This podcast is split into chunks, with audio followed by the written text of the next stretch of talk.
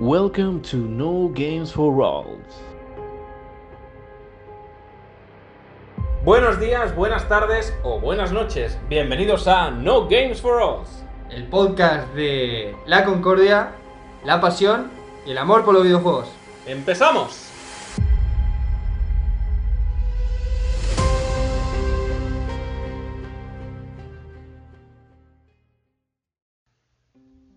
Buenos días, buenas tardes o buenas noches. Bienvenidos al episodio número 10. Episodio muy especial que teníamos muchísimas ganas de grabar. Será nuestro primer especial y un especial encarado a los mejores juegos de cada año, ¿verdad, Alan? Eh, ¿Qué tal chicos? Buenos días, buenas tardes, buenas noches. Sí, eh, empezamos ya con algo que teníamos hace bastante tiempo, de, lo veníamos pensando ya, de marcar un capítulo... Desde el episodio 4. Sí, más o menos, de marcar un capítulo un poco diferenciado de los otros, de, de, bueno, de lo, lo que veníamos haciendo y creo que bueno, va a ser bastante interesante, de bastante contenido. Y lo llevamos preparando, o sea, lo tenemos pensado desde hace bastantes meses. Sí. Lo que queríamos hacerlo, pues, con unos micros más decentes, que Sí. son los que ya compramos en los anteriores programas. Y llevar también unos cuan- un poco de programa tener- para no hacer un especial en el capítulo 3. Exacto, tener un poquito de fuelle y no presentaros un especial en plan, hola, nos Especial. llamamos Akira y Alan y haremos un especial. No, Eh, principalmente encararemos esto tampoco a ser los mejores juegos desde que nació el videojuego, Claro. porque el videojuego nació hace muchísimo tiempo atrás. Nosotros empezaremos desde el año 2003. Obviamente nos dejaremos joyas del calibre de Castlevania Symphony of the Night, Final Fantasy VII, Ocarina of Time, estamos etc, tirando a etc, partir etc. Play 2, GameCube, eh, Claro. la primera Xbox. Por Eh, hacerlo un poquito más reciente, pero también apelando un poco a lo que es la nostalgia. Sí. No, bueno, más o menos porque si. Para que el público también, si hay un público determinadamente joven que nos escucha, a lo mejor decimos algún juego le, ¿no? Están diciendo estos, estos dos, qué mierda Claro, si nos ponemos a hablar, yo qué sé. Si yo solo de- juego el Fortnite, ¿no? Sí. Nos ponemos a hablar del Shadow Warrior, Uf. de, de los juegos de licencias tipo Robocop, cosas así. Dirán, a ver, este tipo de ¿Qué juegos, gente, ¿qué clase de videojuegos están hablando? En cambio, si nos podemos hablar de, por ejemplo, Grand Theft Auto Vice City, em, los SSX, los juegos de snowboard esos que estaban tan populares por ahí en los 2000 juegos, por ejemplo, tipo licencias de Star Wars, juegos que siempre nos han ido acompañando en todas las épocas. Yo creo que Juegos como Ratchet y Clank, los primeros Ratchet y Clank. a la mayoría les va a sonar. A mí ah, es verdad que hay un par que cuando lo estaba leyendo no me sonaba mucho, lo tengo que reconocer. Claro, también tenéis que no pensar que todo, por ahí, por 2004, 2005, páginas de videojuegos tampoco es que había muchas. Todo lo leíamos Todo por libro. revistas. Todo. Bueno, claro, libro, libro, no, revista. no, sí. no, tampoco había. Te ibas a la biblioteca en plan, a ver qué juego sale A mañana. ver si. eh, Pero nos referimos a que. Xbox. Yo me acuerdo ir a los kioscos cada mes. ¿Cuál te compramos? O- Yo me compraba. Haré un poco de promo, pero creo que ya está muerta. La de Nintendo Acción. No, no la conozco. Cuando yo me quería centrar en algo de Nintendo. O sea, no la leí. Era como hobby consolas, pero básicamente de Nintendo. Y luego había hobby consolas, la de Playmania creo que era. Playmanía creo que yo leía. Claro, tú leías Playmania, yo Nintendo Acción, y luego de vez en cuando, si había un póster guapo, me compraba hobby consolas. Sí, tenía una, un, como un estuche, boludo, lleno de las revistas. Las estuve conservando hasta hace poco, me parece que las Yo las tengo una en casa de mis padres, ahí guardaditas, pero súper roñosas, porque claro, me las leía 27 veces. Me Claro. miraba los análisis cuatro veces, y luego al final me compraba el juego porque me salía Ah, otro sí. que me gustaba más, pero bueno. Y lo que queremos es eso, apelar mu- muchísimo a la nostalgia, que ya sabéis que nos encanta, pero también repasar un poquito la historia de los videojuegos desde el año 2003 hasta el año 2020, que es el año que estamos ahora mismo. Sí. El año de la hecatombe, el año Sí, el de, de la destrucción final. De la peli nueva que va a salir en cine de- del fin del mundo. ¿Qué iba a decir? Sí, básicamente, para los que no saben o lo que es un GOTI, es, es básicamente el que es considerado por, por muchas cosas el mejor juego del año. El Game of the Year. Van a ver que, bueno, yo en, en unos cuantos no estoy muy de acuerdo, pero bueno, como a nadie le importa mi puta opinión, seguramente a nivel profesional no pasa nada. Pero también vamos a debatir un poco ¿no? de esto Claro. y sobre todo de cómo fue eh, cambiando la, el enfoque a qué tipología de juego tiraba más en cada época. Efectivamente, porque tenéis que pensar que el GOTY, claro, es el mejor juego de ese año, pero también ese año había unos tópicos, había Mm. unas modas, había un estilo que marcaba más, marcaba menos. Porque, Sí. por ejemplo, veréis que en muchos años salen juegos que son verdaderas obras maestras, pero luego gana un juego de un género totalmente diferente y, y de una calidad quizás incluso menor de lo que vosotros veréis. Pero por eso queremos entrar ya no en la polémica, sino también en debatir un poco, porque al final son modas, son juegos que marcaron antes y después, en el momento que salieron, Sí. que ahora al igual ni pinchan ni cortan y se hablan más de otros juegos que salieron el mismo año, como es el caso de que veréis más adelante, pues The Witcher. Hay un par de años que te explota la cabeza. Hay un par de años que veis que hay verdaderas joyas de la corona Es una locura. y no tienen el GOTI. Sí, sí. Así que vamos, Dale, dale, vamos, dale, vamos vamos, a averiguarlo y saltaremos directamente, haremos un viaje temporal al año 2003. Puedes meter acá un sonido en plan. Haré, un sonido de viaje. Bueno, eso No, aquí el copyright nos ¿no? va a destruir. Aparece. Así que lo que haremos será un salto directo al año 2003. Eso lo voy a cortar. Por favor. bueno, dale. Estamos en el año 2003, año en que principalmente estábamos en la época donde... ¿Cómo te sentís? ¿Te sentís más joven? Yo soy igual de viejo, lo que mentalmente estamos en el año 2003. Tú ponte en tu lugar. Uf. En el año 2003 jugabas a tu, a tu Play 2, Pero sí, yo no tenía ni Game Boy, quizás. No tenía tampoco. No te preocupes, ahora. Éramos pobres, chicos. Éramos muy pobres. Yo tenía pues mi Nintendo GameCube y mi Game Boy Advance. Sí. Lo que no tenía era una consola PlayStation. Tenía familiares que sí que la tenían, así que algunos juegos de Play 2 en esos años sí que los llegué a tocar, pero no a disfrutar como disfrutaba los juegos de Nintendo. Porque, por ejemplo, si entramos en el año 2003, tenemos juegos del calibre de, de Legend of Zelda Wind Waker.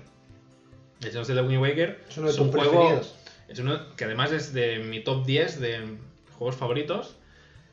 Y es un juego que llevó mucha polémica porque se empezaba un poquito a popularizar todo el rollo del cel shading, que era, es el rollo este que llevan juegos como los Borderlands, Exactamente igual. juegos de licencias conocidas como Ultimate Spider-Man. Es un tipo de estilo gráfico que bebe mucho del estilo cómic, un rollo así cartoon. ¿Fighters? ¿También se contaría o no? Fighter sería un cel shading. Y juegos como Kami son juegos así como que están como dibujados. Persona.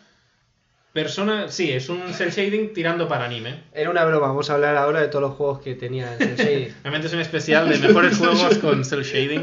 Es un especial encubierto. No, lo que os quería decir, el cel shading se puso popular en esa época más que nada porque requería de una carga gráfica menor que los juegos realistas. Y obviamente el resultado final era más cuco. Y lo que pasó es que Mm. venían de juegos como The Legend of Zelda, Ocarina of Time y Majora's Mask que tiraban a lo realista en ese momento. Sí, claro, para lo que ellos era lo que podían llegar a acercarse más a la realidad. Exacto. Y luego de repente metieron un juego de niños cabezones, rollo cómic, y la gente le chocó un poco. Ahora mismo es un juego muy querido. A mí me, a mí me gusta. Y es un juego que gráficamente lo ves y dices, es bonito, y más su remake, Es muy bonito, bueno, sí. su remaster, por así decirlo, de Nintendo Wii U. Pero que veréis que muchos juegos que iremos viendo estos años 2003, 2004, 2005 tiran mucho por este rollo gráfico. Si lo haces bien, yo creo que, por ejemplo, antes hablamos del Fighters. Para mí es de los últimos juegos en que mejor se utiliza el cel shading. Para mí es espectacular. De hecho, sueño con que hagan un juego así de One Piece. Sí. Me encantaría. Si no se hizo, seguramente es porque no interesa o tal. eh, pero me, A los juegos de One Piece hay de muchos estilos, porque se centran mucho en el rollo rol, Sí. RPG y aventura. Incluso el último que han hecho, que es el World Seeker, que es Sí. un mundo abierto. más o menos. Claro, es un juego que, por lo que he leído, porque no he tenido la Mucho oportunidad de Musou jugarlo, también hay. sí, tiran mucho más por el Musou. ¿Te imaginas, boludo, un plan, bueno, un, un RPG de, de One Piece? En plan que te tengas que hacer tu propio pirata, ir escalando y te encuentres a todos los... Algo harán, porque se han hecho algo así con Naruto. Yo tengo final. un amigo que es fan, yo creo que ese, ese juego se, se- no le gusta mucho los videojuegos, yo creo que ese juego se lo compra. Otros juegos que salieron ese año, ¿vale? También salieron juegos de One Piece, pero no, no fueron ni galardonados, como puedes ver. Tenemos juegos pues como Grand Theft Auto Vice City, que Uf. salió el mismo año. Qué clásico. O sea, salieron dos bestias como Grand Theft Auto Vice City y un Legend of Zelda. También fueron acompañados con Tom Clancy Splinter Cells, Uf, el primero, el que era- creo que era el Pandora Tomorrow. sí. Ocho, sí. No, el Chaos Theory es el tercero. Es creo. el tercero. Y clásicos que seguro que habéis jugado como Tony Hawk's Underground. Yo juego más al 2. Sí, bueno, el 2 es el popular, que ahora han hecho los remakes, este, creo que ha sido este año o el anterior, han hecho el remake del 1 y el 2, este año.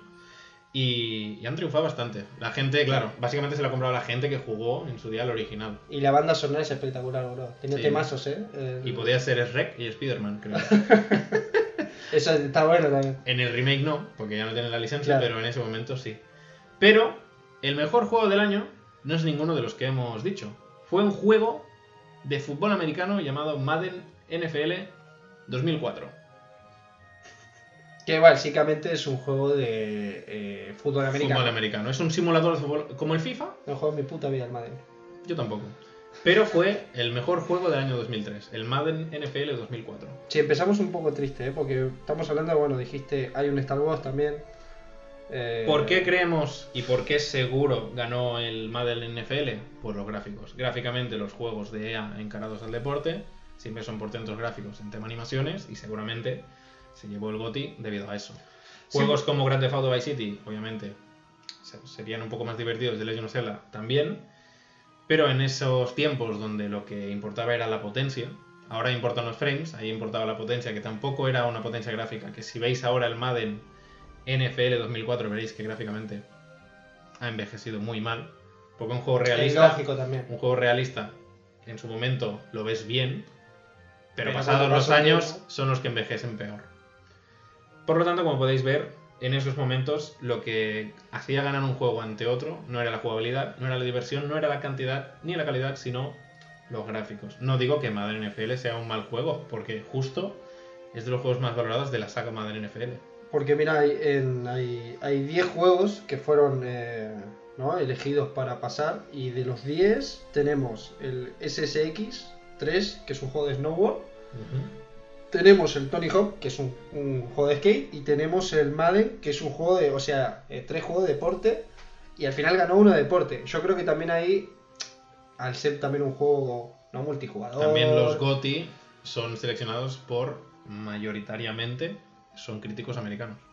Ya, yo creo que ahí un, po- un poquito... Sí que hacen una, un sondeo de todas las revistas del mundo, global. como revistas como Kotaku, revistas japonesas, revistas como quizás españolas como 3 de juegos, pero en ese entonces, 2003, mandaban ellos. Aparte, Es un juego de fútbol americano votado por americanos. Claro, sí. o sea, se va- no, no, no volvió a salir nunca más un juego de- como Madden como mejor juego del año. O sea, es- va a ser el único año en que pasó, que sepamos. Más para atrás no Mm. lo sé. Eh, Porque pas- como veréis en el próximo año 2004, que Alan nos va a hacer viajar hasta él, veréis que empezaron ya a cambiar las cosas. claro, en el 2004 ya tenemos al, el Burnout 3 Takedown, que es un juego de carreras. Half-Life 2. Lo, Quería, quería dejarte este año solo por este juego. lo vuelvo a decir, Half-Life 2, eh, para mí, de los mejores juegos de acción-aventuras en primera persona que se hicieron en la historia. de- de- Es un juego que actualmente, actualmente juegas y, sigue siendo divertido. Es espectacular ese Las juego, ¿no? mecánicas de la La física, física sobre todo. y, no, y también lo que es la sensación de disparo y tal. Yo no, lo no, jugué-. La acción de ese juego, ¿no? Me lo volví a pasar ahora tampoco mucho y me gustó bastante. No, no, es una pasada ese juego. De hecho, fue. Eh, esto ya de friki de Half-Life. De, fue galar- galar- fue galardonado. Eso cortarlo también, amigo. Fue galardonado de mejor juego de la década. Sea, gana- le dieron un premio a mejor juego de la década, boludo. Junto con el Mario Galaxy 2. Mirá que hubo juegos, Sí, ¿eh? sí, En sí, 10 sí. años. Y Half-Life 2, un juegazo. Espectacular. Jueguenlo si quieren. Y si no quieren, también jueguenlo porque es espectacular. Eh, Por favor, jueguenlo.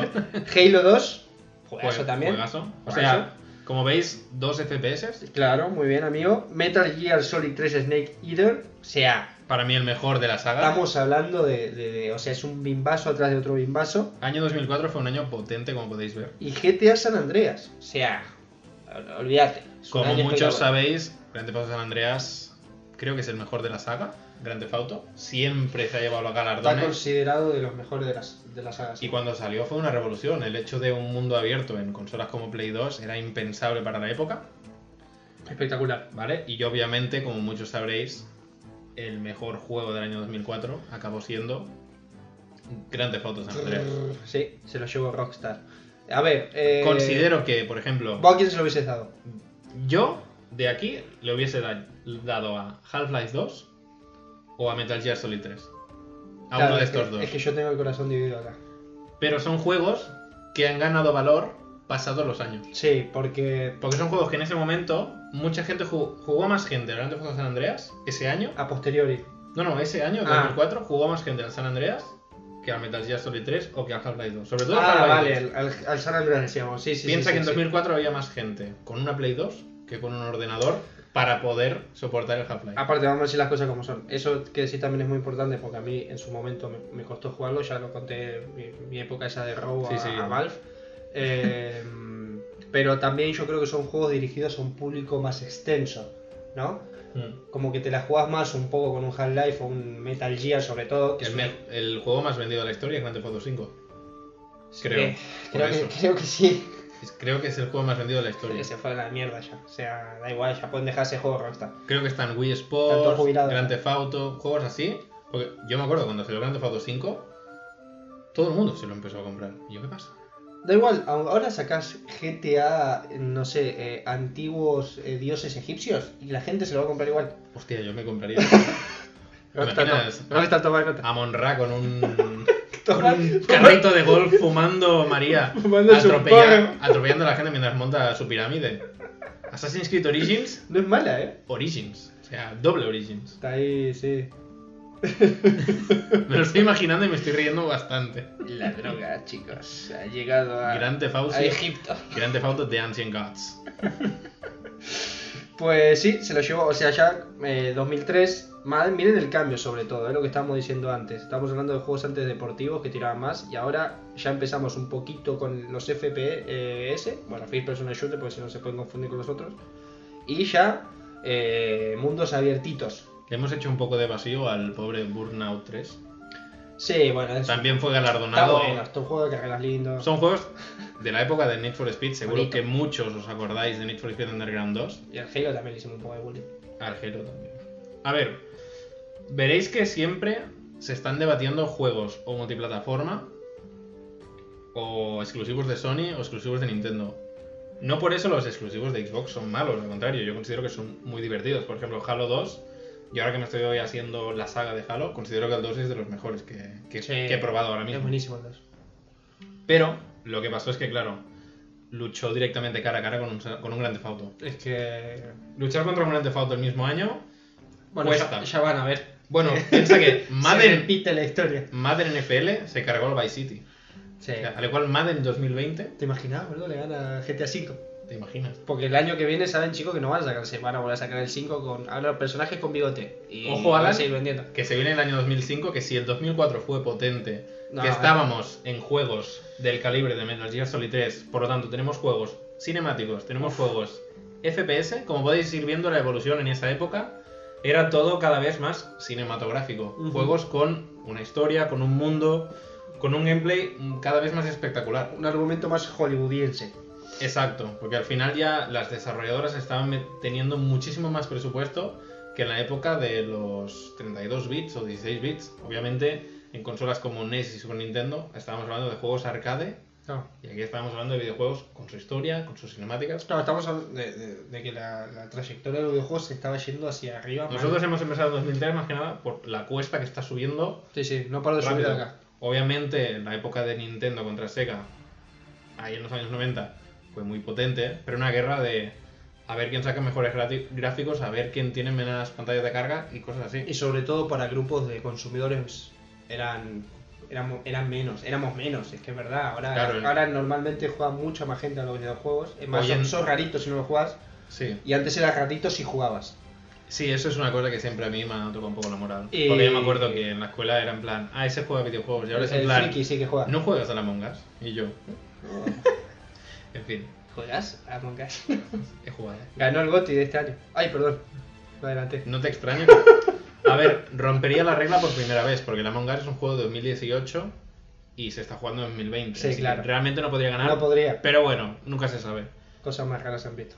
Nos lanzamos directamente al año 2005, año que empieza pues con nuestro dios de Grecia favorito, Mm. dios de la guerra. Tenemos a el primer God of War, la entrada en la saga de Kratos, del estudio de Santa Mónica, exclusivo de Sony. Pero también de juegos del calibre, juegos que se están jugando hoy en día muchísimo. Y se va a seguir jugando por el fin de los tiempos. World of Warcraft. World of Warcraft, como podéis ver, tiene sus 15 añitos ya. El inmortal. World of Warcraft, el inmortal que sigue sin cambiar de motor gráfico, solo mejorando las texturas y que ordenadores de antes del 2005 Ahora nos sacaron como una. han sacado como una especie de remake de la primera, Exacto. pero realmente es como la primera con mecánicas nuevas, gráficos un poquito mejorados, pero tú con tu ordenador de 2004 Puedes puedes, seguir ju- jugando. puedes ir jugando. Porque claro, lo que quieren ellos es que hay gente que no se cambia de ordenador Y porque, que puedas seguir jugando. porque sabe que con su ordenador Puedes jugar a eso. puede jugar a World of Warcraft. Seguirá con su Windows 7, Windows Vista, lo que sea, y tendrá que actualizarse a Windows 10, pero puede jugar a World of Warcraft y siguiendo pagando su mensualidad como buen samaritano. Qué buena esa, eh. World of Warcraft. Yo creo que ¿Te por- metiste en esa mierda vos? Lo mierda pro- en el buen sentido, eh, chicos. mierda en plan, Sí, la droga. qué buena la mierda. droga, exacto, la droga. Nos referimos a que yo por parte de- del usuario veo súper bien que Blizzard siga apoyando a esto. En plan, si tú desde el primer día estás ahí, no te voy a dejar tirado. No te voy a obligar a mejorar tu equipo para poder jugar una nueva expansión. Yo lo veo súper bien. No, no te Ah. pregunté eso, boludo. Te pregunté No. si te, te- te jugaste. No, te dije que sí, Ah, pero. pero, que no, no, me llamó. Pero que Ajá. yo, como usuario, estoy contento de que tengo conocidos que juegan aún al World of Warcraft y que obviamente tienen ordenadores de la NASA, Claro. pero siguen jugando ese juego. Que obviamente el estilo gráfico, pues ha envejecido muy mal porque estamos hablando de un juego que tiene 15 años a las espaldas, pero es un juego que lo veo súper bien que sigan dándole soporte, lo sigan actualizando y tengan una comunidad tan buena como la que tiene. Tiene mucho mérito, la verdad. A nivel, eh, a nivel juego, creación, ¿no? Eh, como videojuego, tiene mucho mérito. Yo creo que a- después de 15 años que sigan tirando olas de gente, bueno, al final. eh, yo no tengo muchos amigos que, que jueguen a videojuegos o que jueguen este tipo de videojuegos. Creo que vos a lo mejor sí que tenés a gente más cercana que, que le gusten eh, los, los multijugadores masivos, así de. Ajá. Eh, pero sí, sí, la verdad que aparte son super fans, son super aférrimos, sale eh, una- un DLC y están enganchados para ver de qué va el Y DLC. se, y se acaban las tiendas. Es, es, es, la verdad que es muy meritorio y, y está muy bien. Yo lo jugué, me gustó mucho, me parece que tuve, tuve la suerte, voy a decir yo mi suerte en mi caso, porque yo creo que me gusta jugar a mucha tipología de videojuegos. Y este juego, lo, lo malo que le veo para mí es que si me engancho, me quitaría un montón de horas para jugar un montón de cosas Claro. que me llama mucho la atención, pero es que es un mundo en el que perderte, o sea. A mí me lo prestó un día un amigo. que- actualmente tú te pones a jugar a World of Warcraft y, Ah. te, y te abruma. No olvídate. World of Warcraft con, con todas las expansiones. Claro. ¿eh? Te abruma la cantidad de contenido y horas que puedes ya no perder. No, pues te das cuenta que con 80 años a lo mejor puede ser que acabes. Claro. es Claro, posible. Es, es así. Y bueno, amigo, ¿qué más tenemos? Porque dijiste un par de potentes, pero te quedan. Creo que me queda la joya de la corona, que además para mí es de mis juegos favoritos, que es el Resident Evil 4. Resident Evil El Call of 4 Duty 2, ¿no? El Call of Duty 2 fue galardonado, pero considero que Call of Duty subió de verdad en Call of Duty 4, que ya veremos más adelante. Modern Warfare. el Modern Warfare, que fue el que popularizó todo el rollo online que se está viviendo aún hoy en día. Y veréis que tampoco queda mucho para que salga Call of Duty 4. Quedándonos en el año 2005, Resident Evil 4 fue un juego que popularizó el rollo de la cámara en tercera persona, el hecho de lo que ahora vemos normal en juegos tan populares como Fortnite, Sobre como todo la, Gears la of War, posición de la cámara detrás de la. Uncharted, claro, todos los juegos que tienen el hecho de que tú apuntas, la cámara se acerca al personaje y ves la cámara desde el hombro, es una cosa que ahora vemos y si no la tenemos es una cosa que nos choca, en plan, ¿dónde está la cámara en tercera persona? Claro. Pues este juego fue, obviamente había juegos que lo habían intentado, pero el que lo pulió más y el que lo popularizó y popularizó esta mecánica, junto con otra mecánica que se puso muy de moda y era muy pesadita, que eran los Quick Time Events. ¿Tú te acuerdas la época en que todos los juegos Era Quick Time. Bueno, dijiste God of War. Estaba Sí. plagado de Quick Time. Lo que pasa es que estaba muy bueno lo de God of War. Quick Time Events principalmente es que durante una cinemática o un vídeo de un videojuego o una o una parte del juego donde tú realmente no controlas al personaje, tienes que darle una secuencia de botones concreta para poder hacer avanzar el vídeo o el personaje. Por ejemplo, en God of War, tú mientras luchabas, para ejecutar al enemigo tenías que pulsar una serie de botones. Eso está bien, a mí eso me gustaba. En Resident Evil Está 4, muy bien empleado en el God of War. en el God of War está muy bien empleado. En Resident Evil 4 había partes que sí, había partes que se hacía un poco pesado. Ya. Por ejemplo, la famosa pelea contra Krauser, que es básicamente es una cinemática y de repente Te metemos botones de te por meten medio. unos botones de por medio mientras están hablando en su perfecto inglés y tú con esa edad que no sabes Ay, en plan qué está pasando. Leer todo, ¿no? Ah. Claro, estás le- leyendo, viendo cómo el tío te ataca y te sale en la pantalla, dale la R. Hay gente que murió de, con derrames. Yo morí del susto, del derrame y, y aparte murió mi personaje. Sea, murimos todos. murió todo el mundo. Luego mi madre me pidió cenar y me vio en el suelo ahí. "Eh, eh, eh". Con espuma, ¿no? Pero Resident Evil 4 popularizó muy bien el rollo este de la cámara en, Sí. en tercera persona y también la, la atmósfera y todo y, y el diseño de niveles estaba súper Yo bien. creo que el equilibrio de terror-acción no lo, his- Lo hicieron muy bien. Menos Luego- la última parte que se ha ido. Luego a partir del 5 se les fue un poco... Sí, no, al final de Resident Evil 4 también se les fue un poco. Pero bueno, el Sí. inicio para mí es de los mejores que hay. Es espectacular. Ese juego es. es- Que además está ambientado en España, pero hablan latinoamericano. Es una cosa que siempre me va a chocar. ¡Atrás de ti, idiota! no, detrás de ti, imbécil. En fin. ¡Ándale! Señores, ¡Mírelo! ¡Está herido! Sí, ¿Es usted mexicano? Sí, sí. Además te ponía ambientado en un pueblo de la España profunda. Y tú, ojo, Sí, ¿qué se creerá en, en América o, o en Japón? ¿cómo, cómo nos ¿Cómo ven en ven Japón? ustedes? Sí. ¿Cómo nos ven en Japón a los de la España profunda? Esa gente aún casa con Porque flechas. además todos eran como cayetanos, ¿sabes? Iban ahí vestidicos, con su boina. Sí, como si se hubiesen quedado en el tiempo. sí, sí. sí. Pero bueno, Bueno, sí, no, no, es que me estoy imaginando todas las partes que pasé en Resident Evil 4 y me reí, me asusté y me divertí mucho. Aparte Eso- de una parte que dice gringo, el policía que lo está llevando en el coche al principio. Sí, ¿dónde Dice, vas, gringo? Gringo. Y tú piensas, ¿pero dónde estoy? Ingeniero, usted está en Madrid. Porque además te pone policía y con la bandera española y todo. Sí, sí, boludo. Pero bueno. Increíble. A ver en el remake, yo espero que en el remake que están preparando, bueno, es un rumor, pero es un rumor en plan que ya está firmado, porque se sabe. Eso, eso si lo hacen bien. Si hacen el remake, a ver si no tocan las voces en latino. Porque si lo hacen, supongo que lo harán ya bien, en plan, ambientándose Hombre, bien en yo España. creo que también el doblaje a lo mejor en esa época era más carito, anda a saber, ¿no? Claro, ellos dirían, si es un juego que tiene que salir a nivel eh, Latinoamérica y España, pues hacemos un, un español neutro, para que no se quejen ni de la derecha ni de la izquierda, pero igualmente Sí. realmente es un juego que, que está en inglés. Claro, es lo que te iba a decir. Porque no les interesaba mucho el, do- el Los enemigos son los que hablan español. Y al principio y después ya no se los escucha más. Sí, porque luego ya son como los monjes esos Eh, que... Morir y vivir. Exacto. Cerebro, sí, tú, vale, vale. Tranquilo. Sí, sí, son muy intensos los zombies. No, pero me refiero a que si en el Resident Evil 4 Remake le ponen más énfasis en el doblaje, porque por ejemplo el remake del Resident Evil 2, eh, tú lo puedes jugar en español. Yo lo he jugado en inglés, porque siempre intento jugar en versión original del juego. Hombre, ese es cuando se. Yo creo que se Pero disfruta mejor, mi ¿no? pareja que lo jugó en versión española, el doblaje tampoco estaba mal. Ah, del 2, boludo. Sí, del Resident Evil Estoy 2. medio imbécil hoy. Más de lo normal. No sí. te preocupes, es un especial y somos especiales, no te preocupes. Sí, eh, sí, sí, sí, el 2. Yo lo, lo jugué original. Bueno, yo porque tengo la costumbre esta de que de intentar siempre jugar lo original si me da la opción. Y para mí siempre gana más. Hay como unos matices que ya son propios, ¿no? Que se, Claro, se piensa que- así, Sí, claro.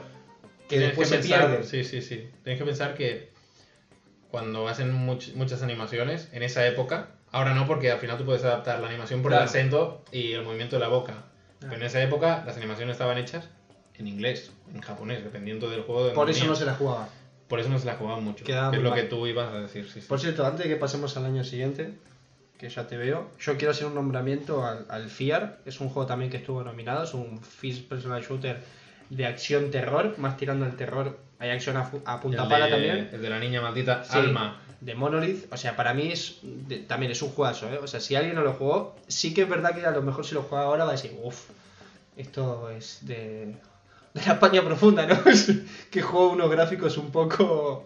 Pero bueno, si van a... Si, si intentan no prestarle mucha atención a los gráficos y van a lo que proporciona el juego sí, y a la atmósfera que te crea, para mí buenísimo. Sí.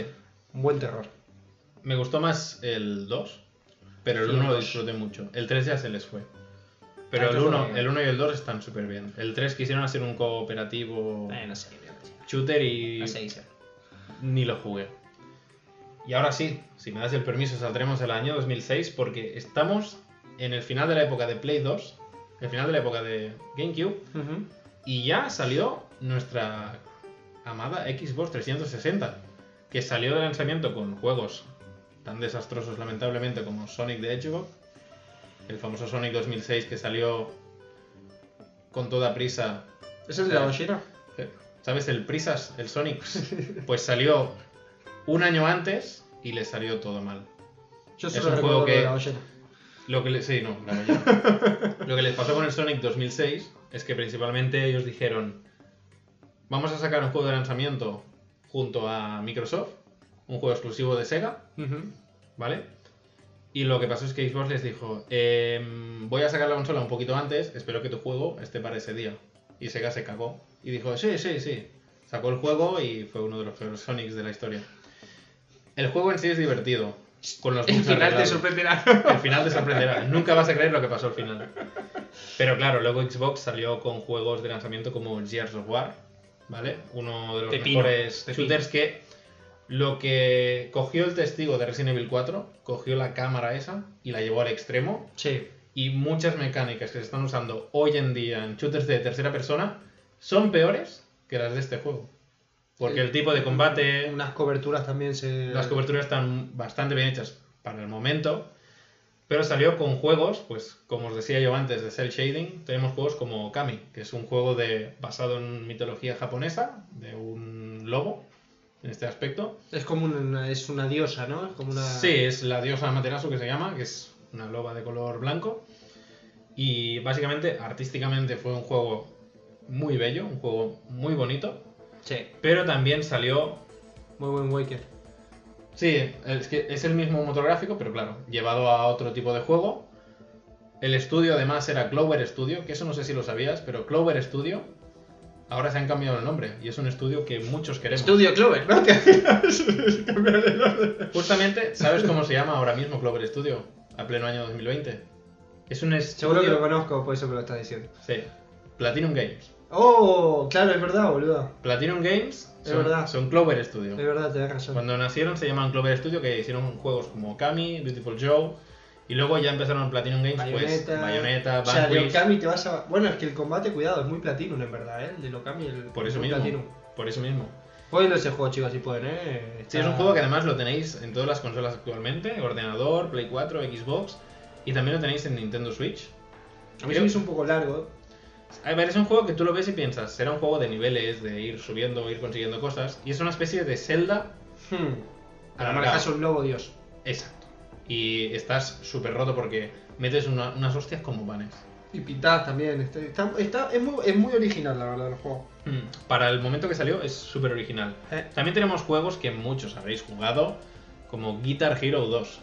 Ya había salido posteriormente el 1, pero se ve que el 2 ya empezó a popularizar el género. Sí. Y todos teníamos el típico amigo que tenía la guitarra de Guitar Hero. O sea, que no tocaba. No, aparte que era horrible tocando la vida real, pero le das una guitarra y tal giro. Y era un semidios. Y sí, sí era. Sí, sí, sí. Era... Pero el grupo entero. Era todo el grupo, él. Yo nunca tuve la oportunidad de jugar ese juego. ¿No jugaste nunca al Guitar Hero? No. Nunca Pues jugué. es muy divertido. Sí, me dijeron eso. de que Yo no tengo eh, el juego. Lo he jugado mucho porque un conocido en ese entonces lo tenía y era casi cada tarde ir en plan, va, hacemos esta canción. Y había canciones muy chungas, ¿eh? Sí. Ojo, ¿eh? Y teníamos un colega que era al revés. Tocaba bien la guitarra y en la Guitar Hero eran mierdas.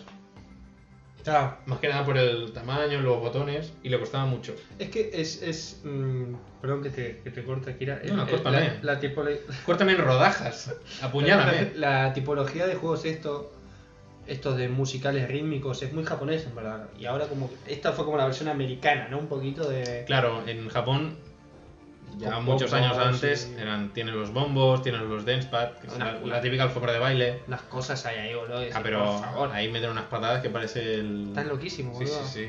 Te meten una de combos que piensas, madre mía. Estamos metiendo caña en los japoneses por el Resident Evil 4 un poquito. Que, A se, ver. que se tranquilicen. Que se tranquilicen. A ver si sacan un juegazo porque yo creo que Resident Evil 4 se merece un buen remake. Joder. Insisto. Yo creo que si lo hacen bien tiene que ser el mejor de hasta la fecha. Sí, porque el 2 estuvo muy bien, el 3 fue la bajona, ahora toca el 4. Exactamente. ¿Vale? También en el año 2006, el que finalmente fue mejor juego del año, tenemos a The Elder Scrolls Oblivion. Es un juego que empezó a marcar ya el rollo de...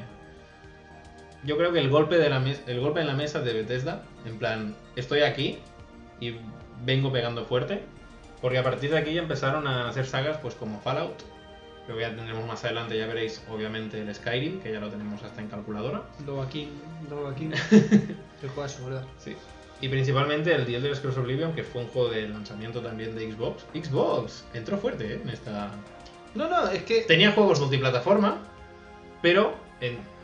fíjate que aquí tenemos a dos juegos que se pueden jugar en Xbox 360 que salió prematuramente a la Play 3, o sea, salió un poquito antes que la Play 3. Yo creo que lo que Si le falta. Xbox siempre se. Es en plan, Sony saca consola, yo la saco antes. Sí, sí. Lo que- le falta constancia a Xbox. Sí. O sea, empieza muy fuerte, sacan buenos bombazos, pero después desaparecen durante También bastante tiempo y tiran de lo que ya sacaron en su momento. O de... Claro, y eso en- Sony es como que llevan un poquito. eh, yo creo que al final es solo eso, porque eh, llegamos a un momento ahora en que a nivel potencia en consolas y de dinerito, sobre todo para que empresas buenas te desarrollen juegos potentes, ambas tienen. Incluso puedo llegar a decir que Microsoft debería tener más que Sony, ¿no? Sí, a ver. Microsoft es, o sea, A nivel empresa que Xbox es una, grande, ¿no? es una división de Microsoft. En principio tienen que tener un capital ahí más potente. Entonces yo creo que ahora al final son tomar buenas decisiones. Sí, pero yo creo que Sony se deja más dinero en, en videojuegos Claro, eso puede ser que también. Microsoft, Puede ser también. sinceramente. Nintendo porque es una empresa de videojuegos, solo. Exclusivo. Sí que luego tienes un merchandising, Claro, peluches... No hace teles, de momento. Exacto, de momento. Cuando te la hagan te cobrarán por cada episodio. y la gente pagará. Sí, sí, no, Yo siempre he visto a Nintendo como una especie de Apple, la Apple de los videojuegos. Sí, hacemos lo que nos sale de los huevos y vos vas a pagar Y por vos eso. vas a pagar. Exactamente, sí, es que es un buen resumen, ¿eh? La mentalidad de las empresas. Y venden, ¿eh? No, no, a ver, Nintendo. eh, Nintendo sabe que tiene muy buenos personajes, muy buenos videojuegos y tiene una- unos fans que le- les apoyan. E incluso los fans les defienden ante todo. ¿Vale? Lo que tiene Sony es que se ha ido labrando una categoría y un privilegio Una de poder decir: ya la gente se viene a comprar mi consola por mi juego. Claro.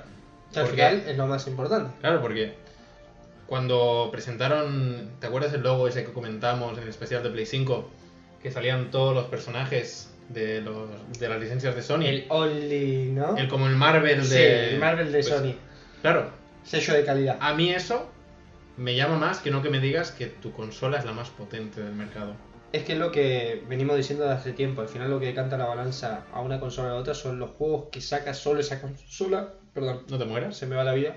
Los juegos que saca Eso solo es la- Phil Spencer desde su casa Me tiró del cable de la vida, ¿eh? viendo como te, estás cagando encima de su Sí, preciada Xbox 360 en su momento. Sigue hablando mal de Xbox y verás qué te pasa. Eh, y eso, de.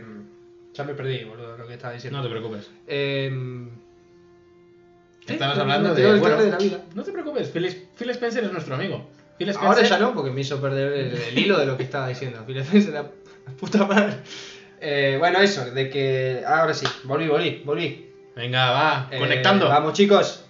Eh, eso de que los eh, juegos solo que salen en una plataforma, al final es lo que canta la balanza de que te compres una determinada consola o otra. Y esto Claro. Sony lo sabe hacer muy bien. Claro. Y ahora parece que Microsoft está ahí marcando un poquito, ¿no? El- Claro, justo Cuidado. ahora. Va un poco tarde. Porque va tarde. Sí, pero tienen que empezar en algún momento si quieren. Pero ahora se está empezando a, a, a labrar sus estudios. Se están tener- animando más. Se están empezando ya a decir, oye, que yo tengo Halo, yo tengo tal, yo tengo tal, tal, tal, tal. Eso me parece súper bien que lo hagan. Hombre, Porque al final es eso, porque Claro. si a mí me dices, mi consola es muy potente, diré, muy bien. muy bien, Felicidades. me alegro. Pero Enhorabuena. eh, allí tienen tal, ahí tienen tal, ahí tienen tal, pues mm, me sale más a cuenta por el mismo precio saber que yo ahí tendré eso, que solo lo puedo tener ahí, porque si igualmente me estás diciendo que, por ejemplo, ahora que es lo que he visto yo a nivel de usuario, he visto en la tele en plan, juega ahora Assassin's Creed Valhalla en tu nueva Xbox Series X y digo, lo puedo jugar en ordenador, Sí, lo puedo jugar en la Play 4 que tengo ahí en el cajón. ¿Por qué me voy a comprar una consola de 500 euros con un juego que ya puedo jugar? Que vale, sí, porque el hacha se ve mejor en la Play 5. Exacto. En- no, en la Xbox Series X. Ay, perdón, eso. Que ¿Cómo yo sé- Sony, eh? Yo sé perfectamente que ese juego se va a ver mejor a nivel de consola, dejando ya lo que son ordenadores de la NASA, se va a ver mejor en consola en Xbox. Sí, pero si yo me puedo comprar una Play 5, que sé que más adelante tendré un God of War, un Spider-Man, lo que sea, también puedo jugar a mi Assassin's Creed Valhalla ahí. Claro. Al igual no se verá tan, tan, tan, tan bien como tal. Es lo que ver, hablamos que no es un juego para venderte la nueva generación. no, claro, no me lo vendas así. No es el más indicado, no es un Assassin's No es el más indicado, exacto. Que lo veo muy bien porque también están incitando a la gente a decir, oye, mira, el nuevo juego de Assassin's Creed está muy bien, pero es que además si lo juegas en Xbox, Es que está mejor. es que está mejor. Y tú piensas, hostia, mejor. Pues, sí. ¿Por qué no? Exacto. Veré los bugs en Full HD. Nos están engañando, chicos. Nos están engañando. No, pero considero eso, que el, el hecho de que Xbox haya quedado sin exclusivos de lanzamiento, ellos dicen, ah, no hace falta. Sí que hace falta. Porque claro, lo más importante, estamos, boludo. estamos en el año 2006 y Xbox pegó muy fuerte este año. Porque este juego, The Elder Scrolls Oblivion, además la versión que ganó el GOTY, eh, básicamente era la de Xbox 360. Porque aún no había salido la de Play 3. Había la de Xbox y la había la de ordenador. Eso era, era, era el, el- Estaban conectados Microsoft y Bethesda, era el, el principio del fin, después Claro, de, la, de la unión perfecta. Ahora, como sabréis que hemos dicho en programas anteriores, De Microsoft, bueno, Xbox, la división de Xbox, compró todo lo que viene a ser Bethesda y ZeniMax. Sí, sí, sí. Y ahora mismo, pues, Estaban destinados a- juegos a como juntos. este, claro, estaban destinados. Juegos como este, al igual, veremos que será un exclusivo, porque yo creo que si Xbox tiene los huevos, Yo lo tendré. O sea, a mí. yo lo haría. Yo también. A ver, yo no soy fan de The Elder Scrolls, A mí me gusta bastante. en el aspecto de decir, necesito Jugar tal, a- tal consola Me para jugar, para jugar a esto. para jugar a la Skyrim 4. Me da igual. Odio el puto juego, ¿no? No, o sea, yo he jugado a los Skyrims, o sea, al Skyrim en este caso, y me ha gustado mucho. He jugado al Oblivion, lo probé, me gustó. A mí me gustó más el Skyrim que el Oblivion, ¿eh?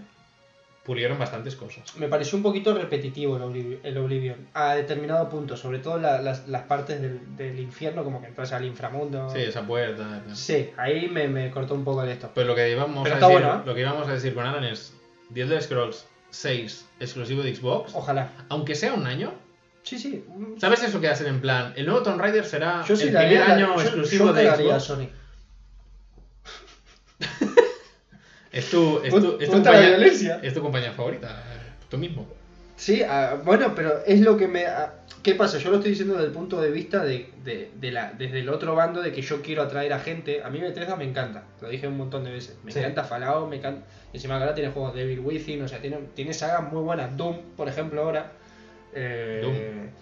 Claro, vos te- eh, Dishonor, o sea, te pones a... No, sí, sí, Sí, sí. sí, sí, lo dije bien, perdón, perdón, perdón. Eh, te lo pones a pensar y decís, wow, tiene. O sea, no, No. compraron Skyrim, no compraron el Elder Scrolls solo. Pero tú ahora metes The Elder Scrolls 6, Es lo que más llama. Fallout 5, No. exclusivos de Xbox. Cuidado, eh.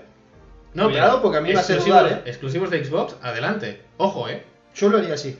A media tinta no. Y vos, si lo haces a media tinta, la vas a cagar. Exclusividades temporales, ya te diste cuenta que Que funciona hagan, poquito. que hagan eso del Smart Delivery, que lo puedes tener en, en ordenador y tal. Pero ponlo solo en consola. En. Sacátela y decí exclusivo. Y día 1, Game Pass. Ya está. Sí. Y, la gente, Uh. y la gente se te compra la consola con el Game Pass y está ahí todas las horas. Phil, contratanos que te, te reventamos a Sony, Phil. Jefes de marketing de Microsoft. Conocemos a Nintendo y a Sony, vamos, como nuestras madres. Queremos hundir a los que nos dio la vida, ¿eh? Yo que Nintendo este año no me ha dado nada, tengo que meterme con alguien. Voy a por ella. Dale, pasamos al siguiente año. Avanzamos en el tiempo al año 2007. Dale. Así que adelante, si quieres comentarlo tú mismo. Tenemos. Hay, un- hay uno de mis juegos favoritos, pero dejaré que lo digas tú. Dale. Ya sé cuál es. El Orange Box. no, no. Empezamos con Halo 3. Juegazo también. O sea, Halo Halo 3. lleva dos años. No, eh, o sea, hace dos apareció. Hace tres apareció. Lo estoy diciendo como el culo, chicos. Apareció hace poco. en uno de los años que estoy diciendo. Hace 5 minutos. Sí, y volvió a salir otra vez. Eh, juegazo también, puedo Ujú. decir, ¿no? Creo que era el. Bueno, no es un spoiler en sí, ¿no? De que manejas a otro personaje. Bueno, eso ya lo hacías en el 2. ¿eh? Sí, también. eh, Ah, claro, boludo. En el 2 es en el que empezás a manejar otro personaje. En el 2 3 tenías, la historia. En el 2 tenías jefe. Es que el 3 es secuela directa del 2. Exactamente, del 2. Creo que es, bueno, menos de una hora o Sí, dos, sí, sí, sí, sí. Porque el 2 acaba, sin entrar en spoilers, Acaba raro. que acabas yendo a un sitio y se acaba. Y el 3 empieza que ya has llegado a ese sitio. No, está espectacular. Es muy God of War 2 y 3. Sí, exacto. Que God of War 2 y 3 es, es bueno, el mismo día. Sí, sí, sí, sí, sí, Por eso. es increíble. Eh, no, eso la verdad que lo hicieron. E hicieron lo mismo, en plan, Halo 2 es de la generación de Xbox a secas y aquí ya saltamos a la Xbox 360. Lo hicieron bien. God of War es lo mismo. God of War Play 2 es 2 Play 2 y y, 3 God of War es 3. 3. Exacto.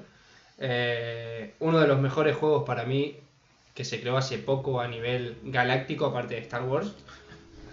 Galáctico, de, quiero decir, a nivel como Star Wars, de que va más allá de. De las estrellas. Sí, más allá de las estrellas, que es el Mass Effect. Ah, pensaba que ibas a decir Mario Galaxy. No, boludo. Dije Star Wars. Cualquier cosa. Por favor. Orange Box, no decía ahora. Eh, Mass Effect, considero que el segundo es una obra maestra. El primero se notaba que estaban un poco verdes. Es un poco. Assassin's Creed 1, Assassin's Creed 2. Claro. ¿Tú te acuerdas de.? Ya te lo he dicho algunas veces, pero. En el tráiler gameplay del Assassin's Creed 2, cuando saca las dos dagas, Eso es espectacular. yo lo tengo grabado. Luego juegas el juego y dices, bueno. Pero cuando enseñaron el tráiler, que además era esa época en que YouTube no tenía HD, que lo veías todo borroso, Hmm. y el streaming iba ¿Sabes que lo dijiste en el programa anterior, no? Sí, es que sí. es que lo tengo grabadísimo. Porque me da rabia, porque Assassin's Creed es una saga, que a mí me gustaba Y mucho. le hicieron concha.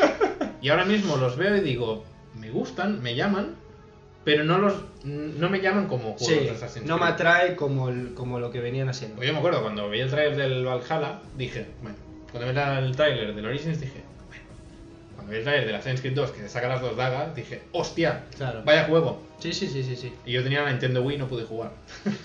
pero lo jugué en ordenador. Toma, ¿no? Toma Xbox. No esperabas eso. Eh, bueno, Mass Effect, rol galáctico, acción, eh, tiene puntos también un poquito de RPG. No, de rol. Sí, bueno, también gestión de, bueno, de relaciones. Sí, Puedes, está bueno. Puedes follar con gente Sí, exactamente. Y con, eh, y con aliens. y con aliens. Y te, también te lo pueden hacer a vos, ¿eh? O sea, puede dar, puede recibir. Jueguelo, es una historia muy hermosa. es una historia de amor encubierta en acción. Sí. Eh, Es en tenemos- plan, a ver quién me folló hoy el videojuego. Sí, sí. Es la isla de las tentaciones a nivel galáctica. a nivel de, a ver qué, qué manubrio tiene ese alien escondido. Eh, tenemos The Orange Box, que otra vez, recopilatorio de Tres juegazos. Half-Life 2, episodio 1, episodio 2 y Portal. Y también tenía Team Fortress. Y, y te venía de regalico con el Team Fortress. Un 2. regalo que decís, wow, Sí. buenísimo, ¿eh? Eh, Yo lo jugué el Orange Box, de hecho me lo compré, obviamente porque soy fanboy, y espectacular. O sea, el Portal. Portal 1 hay gente que jugó, hay la mayoría de la gente creo que jugó más al 2 que al 1. Sí, porque el 2 se le dio más bombo. que el Porque el uno. 1 era como una cosa extraña. Hubo un juego parecido, que yo creo que hicieron parecido que Portal. ¿Vos te acordás el...? Chicos, Alan está entrando en otra dimensión. Un... Yo me he quedado en. Yo me he quedado en 2007, Alan está viajando al 2037. Estoy re espeso, boludo. Está mirando a ver si en 2037 ha salido Ah, el. Cyberpunk 2077, Cuando, pero, uno, cuando uno tiene problemas cerebrales, es lo que tiene. No, se me fue otra vez el nombre, ya pero ha salido ya Cyberpunk o no? No, todavía no. Ah, vale, vale. Puede ser que haya otro retraso. Esto es como lo del coronavirus, te dan 15 días, después te dan más. Te dan prórrogas. Exacto. Puedes Eh, volver a 2007 y decirnos, Sí, perdón chicos. Eh, tenemos Super Mario Galaxy, que este sí que era el que decía vamos, eh, Akira el mejor juego para él del año. de este año sí. Eh, pues no ganó ese. Ganó el Madden NFL, Crossover SSX. el Cricket 2020. Tenemos Bioshock. Juegazo. ¡Oh! Eh, a la vez lo hemos dicho, ¿eh? No estaba sincronizado, chicos, eh. No, no, sí, espectacular. Bioshock para mí fue de los mejores juegos a nivel creativo. Es, sí que es verdad que es un first person shooter que no, no crearon nada nuevo, ¿no? De, de- de un género que digas, wow, qué rompedor. Pero cómo te introducía el juego, sobre todo el empezar de ese juego. Es para mí es de lo más. eh, me hace acordar mucho a Batman, el, los Arkham, el primero. Ese empezar que te marca, Claro. que decís, wow, esto es una locura. Bioshock me pasó lo mismo. Juegazo, chicos. Y. Eh, ¿Me queda uno? No me queda ninguno, ya está. Ganó Bioshock. eh, ¿en algo más? ¿Me queda uno? Ganó Bioshock, ¿no? Y ya está, pues Halo, Mass Effect, Orange Box, Super Mario Galaxy, Bioshock, ganó Bioshock. Ojo gente que se viene chicharrón en el año 2008, ¿vale? Cuando ya teníamos en el mercado consolas como Nintendo Wii, Play 3 y Xbox, yo diría que Play 3 era como la durmiente. Porque en este año 2007 hemos visto juegos de Wii y principalmente de Xbox. Obviamente sabemos que el Bioshock salió en Play 3, ordenador Xbox, Sí, pero realmente la gente lo estaba jugando en Xbox. Pero en 2008 empezó a pegar eh, fuerte Sony con su consola PlayStation 3. Sacó juegazos del calibre de Metal Gear Solid 4, Guns of the Patriots, y el pequeño pero adorable Little Big Planet, que es un juego que incluso tendremos un- una nueva entrega de lanzamiento para Nintendo. para Play 5. Gra- gracias por hacer que te trabas eh, eh, para acompañarme en los de desafío. Es que te veo y me río y claro, me trabo. es que te he visto la cara y digo... ¿Qué le pasa, no? Lo que os decía, Metal Gear Solid 4, Little Big Planet, y luego ya tenemos juegos del calibre de como Fallout 3, Gears of War 2 y el que finalmente ganó el mejor juego del año que se llevó la palma, que todos sabéis que además fue un top ventas, con un poco de polémica, pero Grand Theft Auto 4 se llevó el mejor juego de 2008. Segundo año que Rockstar se la lleva, ¿eh? Es sacar un Grand el Theft mismo Auto- juego, de hecho. a- sí, a partir de aquí, todos los grandes fotos que salgan veréis que se van llevando todos los premios. Nico Bellic. Nico Estuvo bueno, estuvo bueno. Las Consider- físicas estaban bastante bien. Considero que Grand Theft Auto 4 tiene mejores físicas que Grand Theft Auto 5, Sí, sí, sí. en general. Totalmente de acuerdo. Considero que Metal Gear Solid 4 es una película interactiva muy buena. Me pareció raro que no hayas dicho nada respecto antes cuando lo nombraste, pero te estás. eh, Me estaba guardando. te estás. Y considero que Fallout 3 fue un juego que marcó un antes y un después en los juegos mundo abierto con decisiones. ¿Qué sos más vos, Fallout eh, o el del Scrolls? Yo soy muy fan de lo medieval porque el rollo postapocalíptico me cansa porque veo que hay muchos juegos, muchos cómics, muchas pelis que siempre van al Te machaca lo mismo, ¿no? machaco lo mismo y me cansa, pero lo que es el gameplay siempre acabo disfrutando más un Fallout. Te parece más divertido. Sí, me parece más divertido.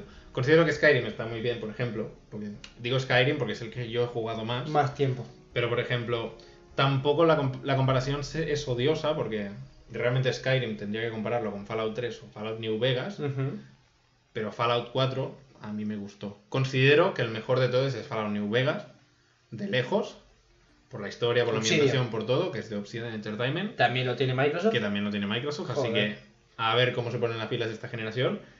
Pero eh, entiendo que mucha gente le guste más Skyrim, porque al final Skyrim es más famoso que Fallout. Yo creo que es lo que hablamos siempre, tira más gente, ¿no? Sí, No sé. también es más famoso porque muchos youtubers de bombo. éxito le dieron muchísimo más bombo. Rubius. Por ejemplo, Rubius, le dio muchísimo más bombo al juego de Skyrim que Sí, que al Fallout. a Fallout. Eh, por cierto, amigo, también quiero decir una cosa de Little Big Planet. Fue de los mejores. De los mejores. De los. Uf. Estoy malo hoy, amigo. ¿eh? Y siempre estoy Estás mal. nervioso, ¿eh? es que estamos nerviosos Es que es- porque es que- este programa nos hacía mucha ilusión grabarlo. Sí, es verdad, estamos eh, a, a flor de piel. Eso y que nos estamos clavando un monster como la cabeza nuestra. Eh, Volvemos a grabar de noche, así que tenemos que estar a full. Estamos mal, chicos. Eh, Little Big Planet, eh, de media molecule. Eh, Molecú. Molecule. Hicieron un juego en el que vos podías crear tu propio juego. Fue el, el- el precursor, ¿no? Por así decirlo, el, de esta empresa. es el primer Mario Maker, sin ser el primer Mario Maker. Exacto. Y creo que también era interesante, bueno, que lo supieran, de que marcaron acá un poquito también una temática de juego totalmente diferente, de que hacer que el jugador sea creador. Ellos te daban un juego, pero realmente la idea de ese juego es que tú hicieras el juego. Exactamente. Lo dejo ahí porque, bueno, parece una cosa interesante también en el que los jugadores se acerquen cada vez más a lo que es sentir crear. Y a mucha gente, que a mí, yo por ejemplo de chiquito, siempre me tenía el sueño de el día de mañana crear videojuegos. Claro. Luego me di cuenta que creando era horrible y que, mi, que jugando era lo que más o menos sabía hacer. y el sueño pues se me fue, ¿no? Pero quiero decir de que hay- supongo que hay mucha gente creativa, vos por ejemplo en este caso, de que en estos juegos les puede ayudar mucho cuando Mm. sos chico, ¿no? Para desarrollar la imaginación y creo que es muy interesante. Yo nunca, lo, gracias. yo nunca lo jugué, Alan. Me voy. Chao chicos, me voy. Y nada, ya dijiste, ¿no? Ganó Metal Gear Solid 4. No, ganó Grand Theft Auto. No, no, que iba a decir Metal Gear Ah, Solid vale. 4, que yo creo que es el más bajonero de toda la saga. Considero que está muy bien Está muy bien el juego, pero la ambientación, la historia. A mí, por ejemplo, la batalla final es de, lo mejor del juego. de Metal Gear Solid 4 Es lo mejor. es, es lo mejor. Eso y el, y el Quick Time Event antes que hay que te borra la huella digital del dedo también está bien. Sí, y rompes el mando y tienes que ir al game corriendo, comprar un mando de Gameware, romperlo y seguir jugando. Eso La- está muy bien. La pelea final es. La pelea final, con- sin entrar en spoilers, jugad ese juego por la pelea final. Sí, o sea, el, el- pu- puede haber momentos que sean bastante tediosos. A mí hay niveles que se me hicieron uf, un poquito cuesta arriba, pero vale la pena llegar al final del juego y disfrutarlo. Y las escenas finales son súper emotivas. Sí. Pues además es, cierras el arco argumental de Solid Snake. Es muy bonito el juego, eso es verdad, pero a nivel jugabilidad es bastante flojito para mí.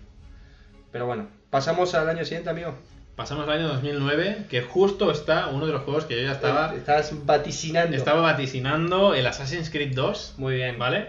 Es un juego que, a ver, no me considero fanático de la saga Assassin's Creed, es una saga que he disfrutado jugando. Incluso mi, bastantes, ¿eh? mi favorito no es el Assassin's Creed 2, es justo el que considero que es uno de los peores Assassin's Creed, Assassin's Creed, pero para mí el mejor, que es el Black Flag, el de los piratas. Ah, bueno, pensé que ibas a decir el 3, boludo. No, a mí el A mí 3, el Black Flag me parece un buen juego, ¿eh? Mm, como puedes ver aquí tengo asesinos, tengo figuritas de asesinos de Assassin's Creed.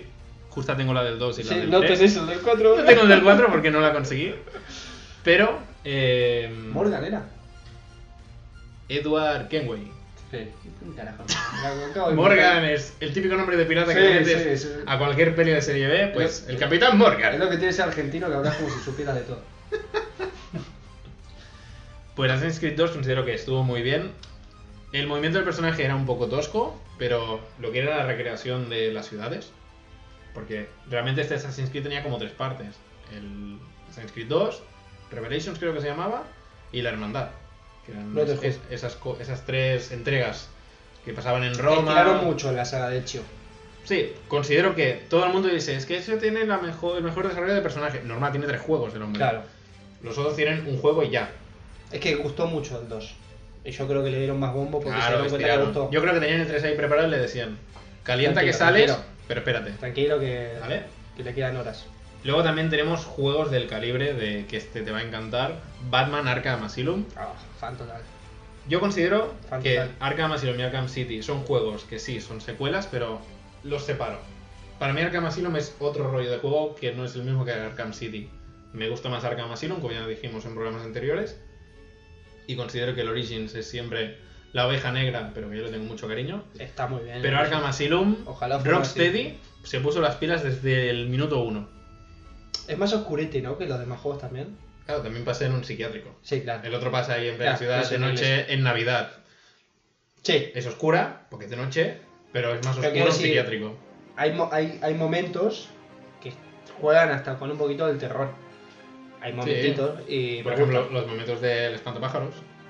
O los momentos de Víctor Sass, como está ahí, voy a matar a este. tú, No, no, sí, sí, hay momentos, hay algún que otro... eh, ¿Cómo se llama esto cuando te, te asustan de repente? Em, jumpscares. Jumpscares, de estos. Y también tenemos juegos como Call of Duty Modern Warfare. Ya había salido el Modern Warfare 1 que empezó a popularizar todo el rollo de el multijugador online. Que vendría siendo el 4. Y como podéis ver, si hacemos un poquito de retrospectiva, porque también le hemos metido el turbo a estos años, veréis que los juegos han ido evolucionando en el aspecto de cinematográficos, pero ahora ya cada vez tenemos juegos con una historia muy buena, como Assassin's Creed 2, como Batman, como los Grand Theft Auto que hemos visto, como los Gears of War, como Halo, como Metal Gear, etc. Pero también vemos juegos que ya se están desviando. Estamos yendo a juegos con multijugador online. Ya empezaba el auge de los juegos de reúnete con unos amigos online, sea un ordenador, consola, lo que sea, y empezar a pegar tiros a lo que sea. Sí, acá empezaron un poco, ¿no? El plan Los que- competitivos y los cooperativos. El, el plan que tenían de a futuro, ¿no? De- Exacto. De hacer los juegos como servicio, como es ahora mismo. Exactamente. Porque veréis que justo debajo de Call of Duty voy a Empezó nombrar. Oracle, amigos, ahí. No, yo considero, yo soy más fan de los juegos de un jugador, pero considero que los juegos multijugador son divertidos. Obviamente a mí Hombre. siempre me va a llamar un juego de historia, de un jugador. Hmm. Por ejemplo, si yo tengo que elegir entre unas partidas eh, con mis amigos en Modern Warfare 2 o Batman Arkham Asylum, prefiero estar solo. Acá puedo poner una música triste. Sí, una música triste, no tengo amigos. Pero luego también tenemos, a, como galardonado de los mejores juegos del año, tenemos a Left 4 Dead 2. Como podéis ver, un juego que exclusivamente es un juego multijugador. Y muy divertido. Por Tanto cierto. si juegas solo como si juegas con amigos, el juego es el mismo. Cuatro personajes que tienen que sobrevivir a oleadas de zombies con una pequeña historia como excusa detrás. Sí, bueno. Que principalmente es ve allí, revienta a esos, ve allá, revienta a esos. Sí. Es divertido el juego. ¿eh? Pero principalmente son juegos que incluso Valve, en, en esos momentos, además desde Valve, como los desarrolladores de Half-Life, en esos momentos también se está popularizando el rollo de YouTube, de bueno. Hmm. las kill cams y todo esto. Como podéis ver, ya es lo que está pasando hoy en día. Y estamos hablando de hace 11 años, se empezaba a popularizar el rollo de multijugador, partidas, el competitivo. Empezaba también a popularizarse cada vez más la escena competitiva de videojuegos, tanto de juegos de lucha como de juegos multijugador. ¿Vale? Porque tenemos a, obviamente, en la época de los 2000 y los 90, la propia Nintendo, por ejemplo, ya hacía sus campeonatos de videojuegos, juegos de lucha, juegos de carreras, pero a un nivel local. A creo- nivel en plan, me voy a Massachusetts Ah. hacer un torneo de Street Fighter 2 y tú piensas, me alegro por ti En Nintendo, vete a Kansas, Massachusetts, donde quieras, ¿vale? Pero ahora ya empezaban a retransmitirlo, porque yo me acuerdo un día en la tele, en mi casa, decía, hostia, no me apetece jugar a nada. Abrí la tele y era por estos años. Y había un campeonato de Gears of War 2 y yo, ¿qué estoy viendo? Yo creo que se dieron cuenta también que a mucha gente le gusta ver cómo juegan los demás y sobre todo que eh, los videojuegos es una buena oportunidad para hacer en un futuro una especie como de deporte, ¿no? De competitivo, lo que vos decís. Que al final es lo que está pasando ahora y está moviendo un montón de gente, Claro. un montón de marcas, un montón de dinero y que seguramente en un futuro va a mover el triple Más o cosas. el cuádruple. Incluso hay, hay juegos que directamente salen encarados al competitivo. Juegos, juegos que salen y son juegos... Y que no te asombre que haya escuelas que te enseñen a jugar determinados juegos. O No, sea, ya que- las hay, ya las hay. Sí, pero quiero decir de que es, es, eh, las hay, pero es como una cosa rara. Yo te digo de que No, bueno, en, papá, Corea, en Corea hay quiero universidades... aprender a ¿qué quiere decir hijo de quiero aprender a jugar al League of Legends. Sí, Pues hay, es lo que hijo, te te decía. apunto en la escuela de Ocelote Sí, y vas a flipar. sí, sí, sí. En, Claro, ¿me entendés? en Corea hay escuelas Tipo de League of Hogwarts. Legends. Sí, sí, sí. Veo ahí un niño con la camiseta de League of Legends empotrándose en el metro de Londres. que quedan en callejones para pegarse entre un juego y el- bueno, Sí, sí. en fin, chicos. ¿Eres de Dota o de League of Legends? Dota. No, pero como veis, la evolución ha sido en plan. Primero presentamos nuevas consolas con potencias gráficas alucinantes, pero nos centramos en juegos cinematográficos. Y ahora ya empiezan a hacer juegos competitivos. Juegos que ya veréis que cada vez los juegos del año se van transformando en estos juegos de. En servicios. En servicios, exactamente. Por suerte sigue habiendo No, yo creo que Juegos. a partir de 2009, todos los juegos, si, si tú sacabas un juego al mercado y no tenía multijugador, no valía la pena gastarse. no valía la pena. Y eso a mí me molestaba. Pero veo que ahora. ¿Has visto cómo me he cabreado? Sí, tuve miedo yo, lo pasé mal, chicos. Pero ahora veo que hay juegos que ya es al revés, en plan. Mira, te voy a hacer una historia de un jugador, pero me estoy currando una historia con un presupuesto enorme Claro. y es un juego que te marca. De Last of Us, bueno, de Last of Us tiene multijugador, pero juegos como God of War o así, actuales, son juegos de un jugador. Que tú vas a jugar Es y raro te un ocurre eso. Multijugador de. Sí, es una historia individual. Es una historia con principio y fin y que no tiene God nada. of War, multijugador, ocho tíos barbudos tirándose hachas. Tirándose hachas. Molaría. Pero Sí, pero no lo veo yo, la verdad. no lo ves. Veo. ¿A qué te dedicas? A tirar hachas a la gente. Bueno. Si saltamos directamente al año 2010. Espera, que me he dejado el GOTI. Sí, boludo, te iba a decir. Creo que merece. ¿No dijiste que el Left 4 Dead ganó? Creo que merece que lo digas tú. ¿Por qué? Porque es una saga que sé que te gusta y es de los padres de una de tus sagas favoritas. Así que te lo cedo. Gracias, amigo. Eh... Ganó Left 4 Dead. Eh, por cierto, sí, salió el Uncharted 2. Un juego de Naughty Dog. Como veis, juego cinematográfico de Total- disparos. totalmente. Indiana Jones, pero de la mejor forma que se te puede imaginar en la cabeza. Y de los mejores juegos de la saga, yo creo. Eh, para mí es el mejor. Y estamos hablando ya de que a día de hoy está el, el- el Uncharted 4. Es, una, es un juego como una catedral. tiene unos gráficos que te quedas loco. Pero el 2 sigue siendo mejor. Pero para mí el 2, ya como empieza, es que ese juego es redondo, es redondo. Es, el, es como Breaking Bad. O sea, no, no, hay, Sí. no, hay, no hay capítulo malo, no hay momento Exacto. que no, que no se te quede grabado en la mente. Mm. Es espectacular ese juego. Y ganó Uncharted. Así que yo creo que es bonito esto de que estábamos, estaba comentando aquí ahora, les estaba explicando esto de que ya se empezaban un poquito a focalizar y a enfocar para lo que ellos veían, ¿no? El- la, la gallina de los huevos de oro, que eran Mm. los juegos competitivos y como servicio, pero ganó Uncharted. Un juego para que también tenía multijugadores, ¿verdad? Tenía multijugador Uncharted. Tenía multijugador, pero. Pero nadie recuerda Uncharted 2 por el multijugador. Exacto. Eso iba a decir. Así que, juegazo, jueguenlo. Si no lo jugaron, jueguenlo. Bueno, como podéis ver, no hemos hecho 10 años. Estamos, hemos ido de 2003 y estamos a punto de entrar a 2010.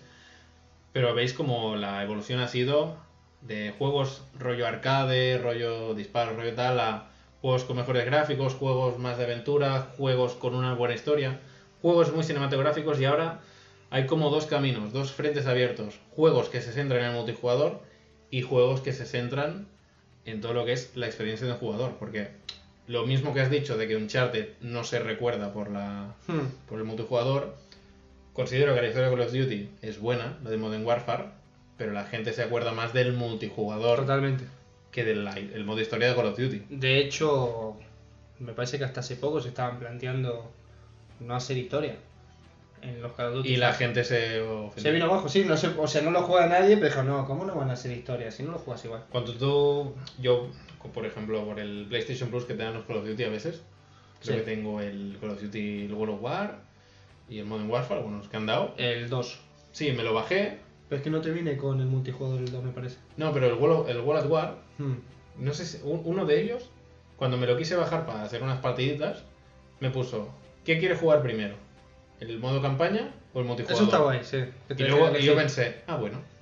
Y yo como que soy más de un jugador, pues me bajé. Y, y primero te baja lo que es la campaña Exacto. y luego te baja el multijugador. Así tienes la preferencia de poder elegir. Eso lo me parece bien. Sí, Incluso que puedas elegir, en plan, no, no. Hay gente que se lo compra, juega el multijugador y en su vida te con la campaña.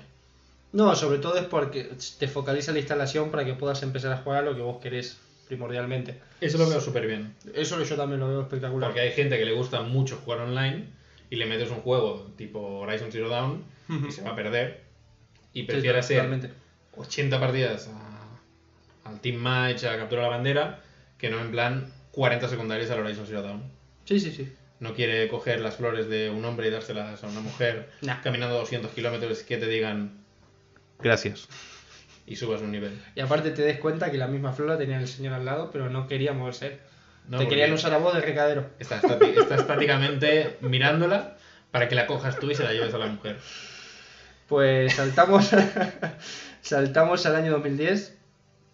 Y acá hay juegos muy, muy buenos, ya los nombramos antes, algunos de ellos. Tenemos a Rockstar otra vez. Red... Uh, este juego, eh, ¿por qué lo pronuncio yo? Boludo, que soy el que más problemas tiene. Bueno, voy a tratar de pronunciar, chicos. Porque es divertido. Aprovechen para reírse. Reírse. El eh, Red Dead Redemption 2, ¿lo disimulé bastante bien o no? Sí. Red Dead Redemption. Sí, la gente lo va a parar, lo va a escuchar por ahí, bueno, da igual. Eh, va a rayar. es el nuevo, es como un GTA del lejano oeste. Es como no, de hecho es un GTA del es un lejano GTA, oeste, o sea, un como poquito más podéis, serio. como podéis ver, Rockstar tiene una señal de calidad muy buena. O sea, cuando hace Sí. juegos realmente los hace muy es, bien. Es un juegazo, ¿eh? No, Red Dead Redemption 1, en este caso, Es un juegazo. es muy buen videojuego. Para mí es de los y, y para mí son de los mejores personajes que recuerdo yo con cariño, que es eh, John Marston, que es el, Jerry Martin. el protagonista y a mí, no sé, a mí los personajes así me, me cagan, porque de hecho es un personaje redondo, no es un personaje que siempre es igual. Es una bola. Claro, eh, no. es gordo. Eh, no. mm, ¿Qué pasa? Bueno, sí, hasta el 3, los person- el personaje en, en GTA no tenía mucha importancia. Fue a partir del. El Nico Bellic en el Exacto. Grand Theft Auto 4. Por eso pegó mucho bombo también, yo creo, porque hicieron un personaje muy interesante también que era Nico Bellic, ¿no? Que era húngaro, ¿no? Sí. Sí, que venía a buscar ¿no? el sueño, sueño americano, americano en Nueva y, York. Bueno, termina como termina. Eh, pero es eso. Y lo que pasa es que yo creo que con John Marston se fueron a otro nivel de Sí. personaje. Y es un juego del. eh, Bueno, está basado en el lejano oeste, para mí espectacular. Como si vieras una de las mejores películas de Clint Eastwood. Así que muy recomendable, que yo creo que todo este, este juego lo conoce casi todo el mundo. Tenemos otro Call of Duty, esta vez el Black Ops, el primero, de Treyarch. Eh, yo creo que es un juegazo también, la verdad. Rompieron totalmente con lo que venían haciendo hasta ahora. No a nivel juego en sí, que sigue siendo un first person shooter, pero la- el modo de contar la historia Y era aquí loco. empezaron, aquí empezaron el famoso modo zombies, ¿no? Sí, es verdad. Aquí yo creo que del Totem. también es una cosa que siempre he pensado que las modas, ¿vale? Sin, eh, sin Sí, sí, es una explayarme mucho, las modas que afectan al cine y a los cómics también han afectado a los videojuegos. Totalmente. En esa época estaban de moda los zombies. Yo me acuerdo, ya volviendo un poco para atrás otra vez, lo que es 2003, 2004, 2005, ¿tú te acuerdas esa moda que tenían todos los juegos? A mí me encantaba, ¿eh? Cuando era pequeño, que todos tenían como la versión oscura. Tú, por ejemplo, jugabas a Mario Sunshine y tenías Mario y Mario Oscuro. Jugabas a Jack, de Jack and Daxter, y tenías Jack, pero que se transformaba en Jack Oscuro. Sí, como La- el lado, el Shield Shan, ¿no? Un poquito. Sí, la principal mecánica del método Prime 2 es que tenías a Samus y podías viajar al mundo oscuro y había Samus oscura. Todos los juegos tenían el rollo este de la oscuridad, que a mí me gustaba. Luego de repente se, se fue y me metieron zombies y dije, bueno. Luego de los zombies vinieron dinosaurios, luego aliens, luego zombies otra vez. Y siempre estamos en esa rueda, Hmm. que eso también ocurre en el Harán cine. zombies, dinosaurios, oscuros. Con láser. Eso ya sería el GOTI de ese año. Yo voto. Eh, seguimos. A ver. Uh, para que me fui ahora. Oh, Tienes uno de tus juegos favoritos, mío. Alan. Oh, Dios mío, ahora. God of War. Se viene God of War 3. Antes lo, lo mencionó Akira. Para mí. Hay gente que dice que es uno de los más flojitos de la saga. A mí la verdad que me gustó mucho. Es muy- Gráficamente es el más espectacular antes de que haya salido el último. Es muy espectacular la ambientación y las batallas, pero es más divertido el 2. A nivel jugable, ¿no? Sí que es verdad que En general.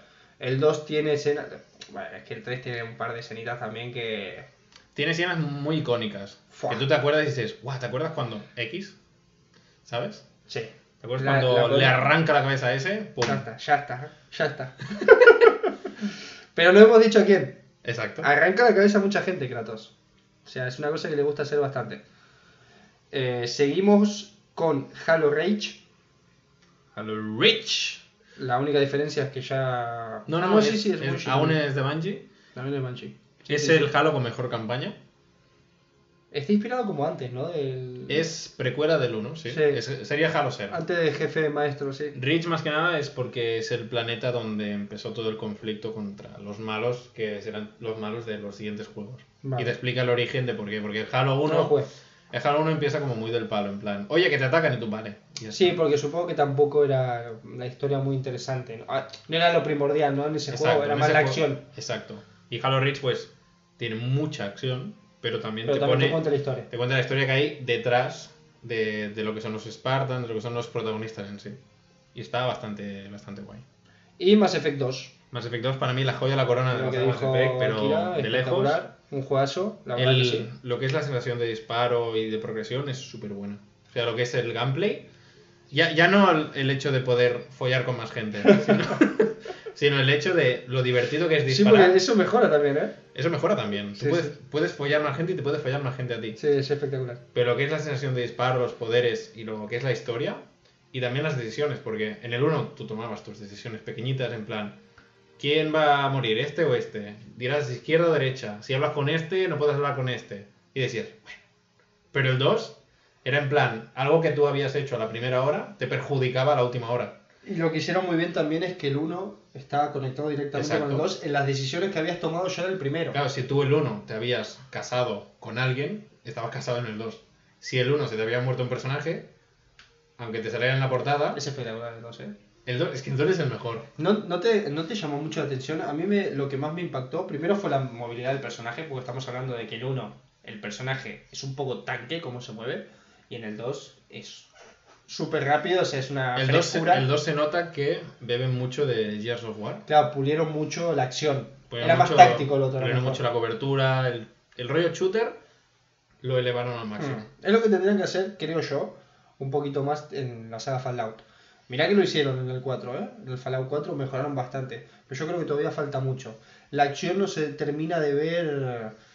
Claro, son Buena. disparos como más light. Sí. En plan, te disparo, pero porque tú me estás disparando. Y tú, vale. Sí, yo creo que... Bueno, no nos desviemos del tema, lo que decía del, del Mass Effect, eh, lo de las balas, cómo recargaba. Me, me quedó súper marcado eso al principio del juego, boludo. Sobre todo, y la munición también, que era la naranja esta, que siempre era la misma, ¿no? Me parece. Sí, sí, sí. No, y los efectos de sonido. Estaba muy cuidado a nivel argumental, sonido y también lo que decías vos, de- y, y el diseño de escenario. y de hacer el equipo. Eso es buenísimo. Claro. Vengo a reclutar a gente. Principalmente en el Mass Effect 2 tú tienes una misión principal, que es eh, acabar con unos enemigos, pero Mm. tú tienes que ir labrando la confianza con la tripulación y también hacer que se- crecer a esa tripulación, para ir a una misión que realmente es una misión que sabes que puede ir bastante mal. Sí, es una Pues- misión que no sabe, o sea, Y es una misión que hay personajes que tú les pides, oye, ¿me quieres acompañar? Y te dirán, "Eh, estás loco. claro, porque es como, es viaje de ida solo, en principio. Sí, sí, es una misión suicida. Sí. El, hecho- el hecho de acabar con esos malos. Sí, Pues sí, tú sí. tienes que ganar la confianza de tu tripulación. Tienes que convencer Convencer de en plan, vas a morir. que, que valga la pena, o sea, que crean en... Es muy bueno ese juego. Muy buen juego. ¿Viste que va a salir un... Eh, Bueno, están planeando hacer un, nuevo Mass. Effect. que espero Pero que no sea. y un recopilatorio, eh, van a ser... Sí, eh, el Legacy. Que no sé por qué no sale en Nintendo Switch, pero bueno. Lo harán. A ver, no nos interesa, ¿no? bueno. No es una mala saga, ¿eh? El Mass Effect 3 está en Wii U, ¿eh? Es que no es una... Pasa que, claro, es, Solo está el 3. es el peor de todos, a lo mejor. Es que es el peor de todos. es que el 2 y el 3. El 3, el 3 es Nintendo más, di- más divertido de jugar que el 2 aún, porque Ah. mejoran aún. Todavía pule más. Pero la historia del 2, chapó. Luego, creo que luego en el 3 también la hicieron como una... La mejoraron después de un tiempo que salió. Sí, lo que pasaba con el 3. acaba muy del palo también. El 3 tenía un final muy polémico porque era en plan, llevas eh, dos, tres juegos Nada de lo que has hecho tomando, de- sentido. sí, tomando decisiones, labrándote relaciones y al final del 3 en plan, todo lo que has hecho nos da absolutamente igual Sí. y tu personaje va a morir pero porque sí. Y En plan- tú, me parece bien. ¿Te acuerdas de todo lo que has decidido? Claro, Nos la suda. y no entramos en spoiler porque eso ya lo han arreglado y puedes vivir, puedes morir, pueden pasar muchas cosas. Pero es que antes... Puedes follarte al jefe final. Exacto. Y se enamora de ti y se abre un una nueva línea temporal. Es uno de los Molaría, ¿eh? es uno de los 10 millones de finales donde, donde pueden ganar a Thanos. Es que tú te follas al jefe final de Mass Effect y así puedas vencer a Thanos. Eh, y por cierto, otra vez, otro año más, gana Rockstar con eh, Red Dead Redemption. Y Así saltamos al año 2011 donde ya entró fuerte otra vez Bethesda con The Elder Scrolls 5. Pero es que ese año también salieron juegos del calibre y ojo con los juegazos que nada. salieron en pues, 2011. Buen año, buen año también, ¿eh? Buen año con Batman Arkham City, secuela directa de Batman Arkham Asylum, Ujú, The Legend of Zelda Skyward Sword ujú. y Uncharted 3. Pero eso, eso. o sea, es el Uncharted 3 así a secas. Uncharted 3. El- la tos no, no, no es parte del, nombre del juego. Uncharted 3 Drake's Deception Exacto. y Portal 2. Y, lo- y Portal 2, como si fuese una mierda, no, es un juegazo, boludo. Portal 2 en cooperativo es muy divertido. Portal 2 es un es muy, muy divertido. Tiene una The Legend of Zelda y un más conocido, el Skyward Sword es The Legend of Zelda más conocido como Ojo que el mando está vibrando mucho y se me está acabando la pila. Básicamente ese es el juego. Vengo a fundirte las pilas. Vengo a fundirte las pilas, hijo de puta. Qué violento, ¿viste? El eh, el Uncharted 3, muy buen juego también. Lo que pasa es que venís de un 2 donde. El Uncharted 3 es la sombra del 2. Sí, lamentablemente sí. Y mira que es un muy buen juego, ¿eh? Pero. hmm, es como que todo lo que me estás mostrando ya lo vi en el 2 y me, me gustó más en el 2. Se notó mucho que dijeron, hostia, el 2 ha gustado mucho. Intentemos hacer algo parecido. Intentemos hacer algo parecido, pero en vez de la nieve en el desierto y a ver si cuela. No, me la- la- el nivel del desierto está muy bien, ¿eh? Está muy guay. Y Portal 2 tiene para mí uno de los mejores personajes secundarios de la historia del videojuego. Es GLaDOS. GLaDOS es el... El, El malo. yo decía el, el compañero. Ah, el, com- el compi que te ayuda, Sí, el robotito que ahora, ahora mismo se me fue el nombre. Bueno, era el, el típico robot que te acompaña, Sí. que te acompaña también en la Mur- saga de Murphy, no, Halo. no, Murphy no era. Eddie Murphy. ¿Te imaginas que te acompaña Eddie Murphy ahí por los laboratorios de... Joder, se me está yendo todo, boludo, de los juegos. Bueno, en fin, no tengo memoria. ¿Y quién ganó, amigo? Ganó finalmente The Elder Scrolls 5. Obviamente sabemos que Skyrim es un juego que aún se está celebrando que ganó, porque siempre hacen Legendary Edition, no sé qué edition, siempre lo están sacando, sacando, sacando, y es un juego que sabemos perfectamente todos y cada uno de Que fue nosotros muy bueno. que fue muy bueno, pero que también va a salir en Play 5, seguramente. Tendremos una versión subida a 220 FPS. Fue un juego muy de memes también, ¿eh? Fue un juego que básicamente fue famoso por el hecho de poder incluir mods en su, en su juego en sí. La famosa de yo era un aventurero como tú hasta que una la famosa rodilla... frase de una rodilla se clavó. Una rodilla me, Una- una rodilla me dio en la flecha. una rodilla me dio en la flecha. Ay, aquí. En fin, entramos en el año 2012, que representa que era el fin del mundo, pero lo que pasa es que lo hicieron, lo hicieron- estaban dejando para este. hicieron una prórroga para 2020. Era un DLC. Y nos dieron juegos del calibre de Assassin's Creed 3, ¿vale? Como hemos dicho, Assassin's Creed 2 es mejor que el 3, pero el 3 fue un juego realmente muy bueno. Tenemos tercera entrega también de Mass Effect. Y ya empezamos con juegos experimentales, como Mm. Journey. Son juegos cortos, son juegos que relajan, son juegos de un viaje corto, de una tarde que no sepas qué hacer. Te pones a jugar juegos como Apsu, que es el- lo que es la secuela es acuática, y Journey, que ocurre en un desierto. Pero también tenemos sagas que nacieron ese año, como Dishonored. Buenísimo. Juego de sigilo, donde importa mucho cómo juegas. Ya no el hecho de tomar decisiones como en la saga Mass Effect, sino depende de cómo juegues, los enemigos te verán de una manera u otra.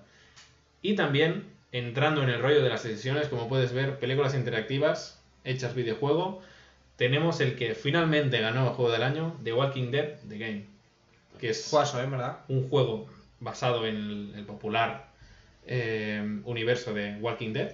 Tenemos la serie de televisión y esto es como una especie de universo paralelo, que realmente es canon, las dos son canon, al final, pero visto desde un punto de vista de otros personajes.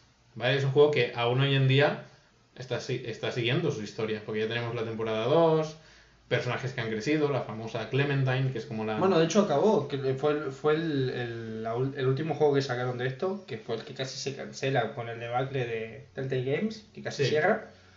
Bueno, de hecho cerró, me parece, ¿no? Pero lo compró otro estudio, me parece, o algo así. Sí, O le bueno, salvaron, no me acuerdo. le, le salvaron lo que es el juego en sí para que no dejara el... El- la, la, la historia abierta, porque claro, al final, eh, no lo jugué yo, la tengo comprada, me acuerdo que me compré, porque a mí, el, el- sobre todo el primer, La, primera temporada es espectacular. es, es la mejor. Es espectacular. Eh, de hecho, es mejor que las temporadas de la serie de Walking Dead. O Y mira si es buena que justo ganó Mejor Juego del Año The Walking Dead The Game. O sea, para mí es buenísima. Si puedan. ¿Cómo se llama, boludo, el protagonista? Está Clementine. Y. Estoy, estoy terrible hoy, eh. Dormí 5 horas. Yo sabía que se llamaba Lenny, el, el del bigote, el que te acompaña. Oh, El otro, el de la gorrita. Sí. Y luego está el prota que no me acuerdo cómo se llama, pero bueno. El, Cuando, el- cuando el- se me venga lo otro que te iba a decir, se me va a venir el el señor afroamericano ese. El Lee. Lee. Lee. Lee. Muy bien, amigo. Muy bien. Lee. Buah, Sé muchos nombres de gente de videojuegos, ¿eh? Estoy enfermo, ¿eh? En fin. Pasamos al año 2013. año donde salió el gran juego que Alan está enamorado. Tenemos a The Last of Us, Sí. ¿vale? Tenemos a Tomb Raider, que fue las- el reboot. Reboot, De la ya saga. sabéis, ya aprendisteis en programas anteriores, que es básicamente coger una saga y hacer un reinicio. Sí. También tenemos juegos tan divertidos como Super Mario 3D World. Fijaos si es divertido que va a tener un remaster para Nintendo Switch. Sí, me acabo de tirar lo que me queda de bebida. No pasa nada, Alan se tira la bebida encima, se ha emocionado con The Last of Us. Es que dijiste de Last of Us y me pongo, me pongo nervioso. Pero también tenemos juegos como Bioshock Infinite. Bueno, pues, Que Bioshock Infinite también, a nivel mecánicas, a nivel shooter y a nivel del compañerismo, vemos que son dos juegos que ya empezaban a tocar el hecho de dos personajes, Bioshock Infinite y The Last of Us. Pero a la gente le dio igual. Porque el mejor juego del año fue Grand Theft Auto 5. Nos sudan los huevos las cosas, ¿no? Que, Nosotros los juegos, las cosas, queremos que atropelles Sí, viejas exacto. con el coche, así que La tanto gente The Last of. Us como Bioshock Infinite, Tercer año ya que se lo lleva Rockstar, ¿eh? como veis, sale un juego de Rockstar, pierden los demás. Porque Y sobre todo sale un grande Auto. Mm. si sale un Grand Theft Auto, Es muy ya difícil. está. Porque como podéis ver, Bioshock Infinite y The Last of Us son juegos que, s- sobre todo quizás The Last of Us, se merecían el hecho de ser mejores juegos del año. Y Tomb Raider también fue un juegazo, bro. La Sí, vuelta de Crystal Dynamics. Pero Tomb Raider no tiene la calidad que tenía The Last of Us, ni tiene la calidad que tiene del ¿Qué Bioshock pasa? Infinite. ¿Qué pasa? Que Bioshock, menos en el 2, yo creo, revolucionó otra vez todo lo que habían hecho ya en el 1, porque el, el 2 es bastante continuista con el 1 en lo que te proporciona, ¿no? Mundo, o sea, una, una ciudad bajo acuática, subacuática, Y esta era... a Infinite te la tira arriba y encima luego te lo conecta todo y ya te explota la cabeza. O sea, yo creo que Ken Levine es el Christopher Nolan de los videojuegos. Sí. Es como que vos pensás que sabés... Hayas dicho palabras mayores, pero sí. Es, a ver, es bastante Nolan en cómo piensa todo. Sí. Lo que pasa es que quise decir a nivel de cómo, cómo enreda todo y vos te pensás que crees que sabes por dónde vas y no tenés ni puta idea y, y te rompe toda la cabeza después. Y claro, ¿qué pasa? Que eh, Tomb Raider bebió mucho de los Uncharted. El reboot chupó mucho de los Uncharted. Sí. Lo hicieron muy bien, al final, si Uncharted está donde está, es porque antes hubo un Tomb Raider al principio de todo, ¿no? Como es lo que decimos como que se la devolvió, ¿no? Y, y bueno, yo creo que GTA al final, yo no se lo hubiese dado. Hace bastante que lo venimos diciendo si estamos de acuerdo o no, ¿eh? A ver, yo considero que los que hemos visto hasta ahora, en parte estoy de acuerdo. Yo el que estoy menos de acuerdo es el primero que hemos dicho. El Madden. el Madden, porque creo que no hacía falta. Pero yo aquí considero que The Last of Us eh, se merecía antes el, el GOTY. Que... Pero yo creo que The Last of Us es como, es como el vino. Tranquilo que se lo vaya este año, amigo. No, no creo que se lo lleve este año. Considero que The Last of Us se le dio más bombo después que durante ese año que salió. Es como muchos juegos. Por ejemplo, yo me acuerdo el Wind Waker que hemos dicho antes. Es un juego que en su momento fue muy criticado. Porque yo me acuerdo que la gente lo odiaba y decía, ¿qué, qué pasa? Pues sí, que yo me lo estoy pasando bien con este juego. Claro, no, aparte... Y años después veía a la gente diciendo, es que el Wind Waker era un juegazo, es que no sé qué. E incluso el Twilight Princess, que considero que es un juegazo, ni lo hemos nombrado. Es un juego que es después del Wind Waker e hicieron lo que los fans pidieron. que lo porque- sientas es difícil que haya uno malo, ¿eh? Hay- Es un... Es un Existen sí, las malos, pero normalmente los de sobremesa, exacto. para mí el peor es el Skyward Sword, el de te, te jodo la batería del mando. Claro. El que salió como nominado a, a Juego del Año en su momento. Y es uno de los flojitos. más- pero es de los más queridos. Porque es el que más aporta a nivel argumental en la saga. Porque es como el año cero ese, ¿no? Sí, sería la precuela de todos. Exacto. Entiendo un poco qué carajo está pasando. En plan, llevamos 20 años haciendo juegos, vamos es a el contarte. Rage del, del Sí, vamos a contarte de qué va la cosa. Pero por eso mismo, cuando salió el Wind Waker, Hmm. la gente lo criticó por el estilo gráfico. Sacaron el Twilight Princess, que en ese momento era un portento gráfico, por, por el tema de iluminación, líquidos, todo. Líquidos, no fluidos. no, estamos, fui al Mass Effect. no estamos hablando de Mass Effect. Claro, tú ves ahora Twilight Princess y ha envejecido súper mal. Claro. Porque tiene unas texturas que en ese momento eran wow. Pero luego ves ahora el Wind Waker y Ah, piensas, obvio, es obvio. muy bonito, es muy cookie. Para verlo mismo. con los ojos cerrados. Exacto. Pero me refiero a eso. Juegos como, por ejemplo, ahora Grande Auto 5, que son juegos que gráficamente son muy potentes. Obviamente de aquí 10 años lo veremos y diremos, pues vaya gráficos. Bueno, es que sí, depende de dónde lo ves. Nosotros- no, porque van a seguir no, sacando mods y Claro, de esta. nosotros que hemos visto la evolución de los videojuegos, también valoramos más Muchas más otras cosas. que a los niños que el Grand Theft Auto lo han jugado con 7 años, que no deberían, pero Bueno, nosotros también lo hicimos, San Andreas. por eso. Pero me refiero a que juego- niños Pasa que no que, era tan explícito. niños que han visto ahora el de Last of Us 2, que a nosotros nos explota la mente, piensan, ah, bueno, está bien hecho. Están acostumbrados.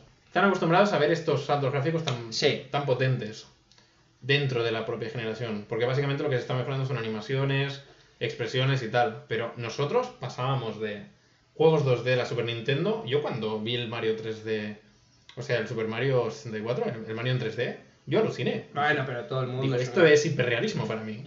y Claro. ahora lo ves y piensas, son dos polígonos que se mueven. Pero por eso, creo que esto es el factor nostalgia, el factor evolución que se ha ido viendo también aquí. Yo creo que es lo que nos pasa a nosotros muchas veces cuando hablamos de que estamos jugando, que salís de jugar a The Last of Us 2 y después jugás eh, Ahora nos tienen mal acostumbrados. al Faith. Sí, Y lo pasa, nosotros lo pasamos igual de bien porque es lo que decimos, valoramos otro tipo de cosas. a- Que los gráficos son muy importantes porque vamos a las cosas realistas. Vos te compras una Play 5, una Xbox Series X, La, Sí. la que venga de Nintendo, que no sé cómo se llama, pero ya la- y- y lo diré en algún momento. ¿Y vos qué esperás? Que, es- ah, que haya un salto gráfico. Porque al final es lo que vos decís, estamos mejorando, estamos yendo hacia un punto diferente. Yo quiero al final que Claro. yo vea a Kratos y vea a mi padre, hostia, no sé cuál es quién. Joder, qué mal se ve la, qué mal se ve la vida. mi padre está muy jodido. Eh, hola, padre de Alan. eh, Ya sabes que me caes muy bien, sí, te quiero mucho, es- pero Es una broma, viejo. tu hijo está desatado. Sí, es el, de Red Bull. Y nada, eso es lo que decía. Lo que pasa es que, claro, al final no todo es gráfico. Al final no hay que olvidarse que estamos jugando. Y la jugabilidad es lo más importante y lo Claro. que experimentás como jugador. Esto que venía, amigo. Esto venía que vamos directamente al año 2014 para que. Para, dijimos quién ganó. Sí, Grande Grand Theft Auto Auto 5. 5, Grand Theft Auto 5. ¿Estás de acuerdo? Es, no, ya te he dicho que The Last of Us considero que se lo merecía. Entiendo por qué se lo llevó Grand Theft Auto 5, pero considero que Bioshock Infinite y The Last of Us son, son mejores com- en complejo. O sea, más eh, The Last of Us que el Infinite. Sí, sí, por orden sería The Last of Us Infinite. y Grand Theft Auto 5, pero bueno. No dijimos nada del Super Mario 3 World, pero bueno. No, porque considero que es un Mario que está muy es bien. una mierda. A ver, Mario tenía las de perder. Porque claro, te presentaban un juego donde podías jugar con Claro. Mario, Luigi, la princesita Peach y Toad. Y luego tenías a Joel y Ellie en la búsqueda de la verdad y el padre sin hija. Sí. Y Mario en plan ¡Woohoo! ¿Sabes? Que era a su rollo. Lo de siempre. Sí. Luego teníamos en el año 2014, que para mí este... ¿Ves? Aquí sí que me voy a Es el más polémico. Para mí, eh, además este trajo mucha polémica, porque tenemos en ese mismo año juegazos como Dark Souls 2, bueno, justo este Sí, es el más flojito. es el más flojo de la saga. Pero está muy bien también, ¿eh? tenemos, ya empezamos a popularizar otro tipo de juegos, porque es un juego free to play, tenemos a Hearthstone, ¿vale? Que es un juego de cartas, que Dentro seguro que muchos Warcraft. habéis jugado dentro del mundo de Warcraft. Bayonetta 2, para mí, juegazo, para mí el mejor hack and slash que he jugado, para mí. Ever. Ever, sí, sí. Más que Devil May Cry 5, más que Ninja Gaiden, más que todo. Es el que más he disfrutado. Sí, sí, sí, no.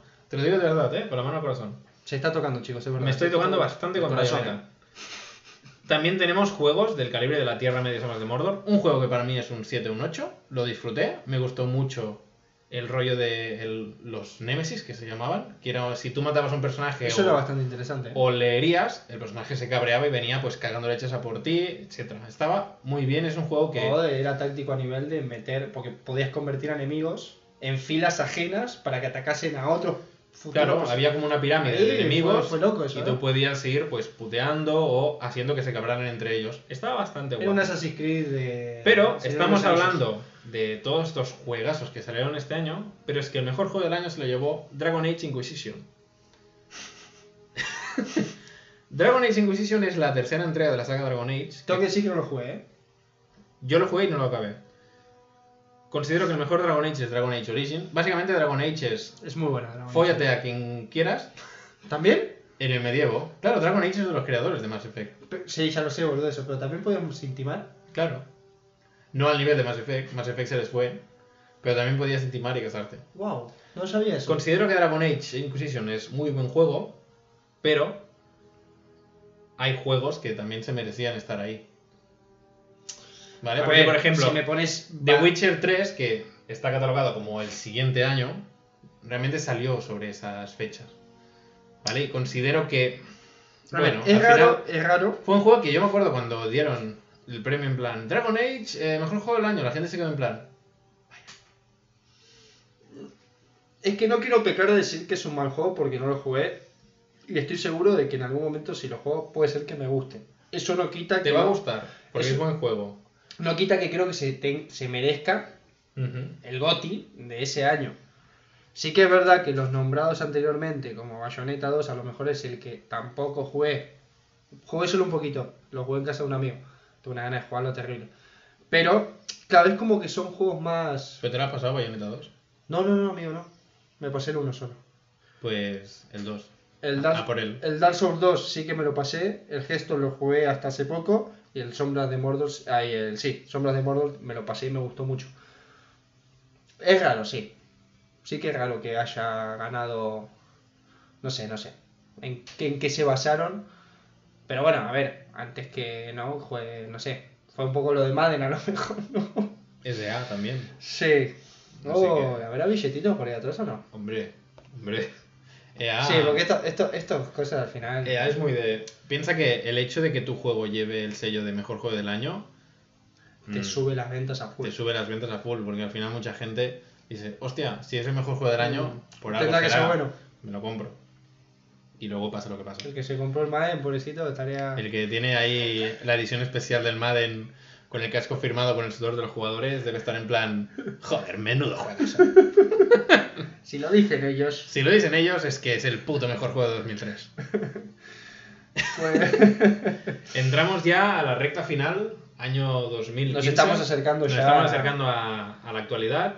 Año 2015, año muy, muy, muy potente. Estamos en la época de Bloodborne, Fallout 4, Uf. Witcher 3. Uf. Ojo que le viene a Alan el orgasmo final. Sí, sí, sí. Metal Gear Solid 5 y Ah. Mario Maker. Sí, Mario siempre está ahí. en- Mario siempre está ahí en plan, hey, he hecho los deberes este año. No gano, pero estoy.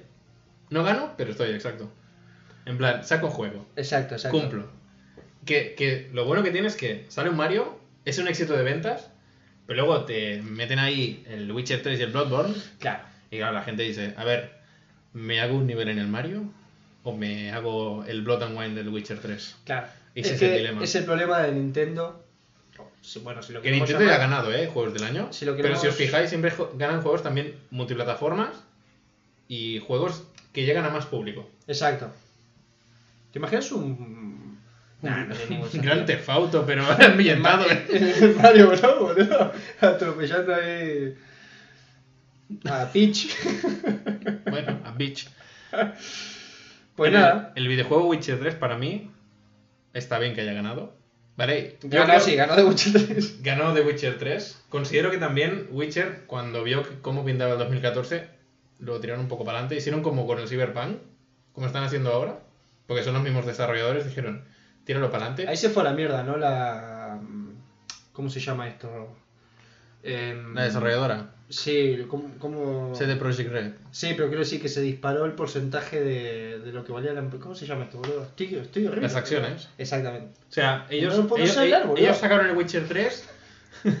sacaron el Witcher 3 como en plan el último soplo de la compañía. En plan, sacamos esto y que sea lo que Dios quiera. Obviamente fue un juegazo. Porque Witcher 3 aún hoy en día se está jugando. Es un juego que lo vale. Yo me tengo que pasar todavía el Blood and Wine. Bueno, es co- tómatelo como un Witcher 4, porque lo es. La expansión es tan buena que parece una secuela, sinceramente. Me tengo que jugar eso. Juegos como el Bloodborne Juega eso también. son juegos muy queridos por la comunidad de Mm, Soulsborne, que sí. sería todos los fans de Dark Souls, Es un like Souls, final. Sí, sí. O un Souls like, mejor dicho. Sí, like Souls. Tenemos juegos como Fallout 4. Consideramos que Fallout 4 es muy buen juego, pero obviamente Skyrim es mucho más famosete. Está bien, eh. Y Mejoró Metal. Gear Solid 5 es como Yo estoy muy enfadado con este juego, así que no voy a hablar mucho. Es el último soplo de Kojima. Es un juego polémico dentro de la historia de Kojima con Konami, porque es como la discusión final. Hicieron el juego Es lo- como el jefe final de. Es como la batalla final del 4, es la batalla final de Kojima y entre Konami. Kojima y Konami, entre, a ver, eh, Snake es mi putita, no es la vuestra, y ellos dijeron, nosotros te pagamos. Al final, Kojima decidió dejar la empresa. Porque de hecho, ya con el, el Guns of Patriot, ya no es Konami, ya es Kojima Productions. O sea, ahí ya Exacto. Kojima se la sacó y dijo, jeje, no te equivoques, Exacto. esto es mío, no es tuyo.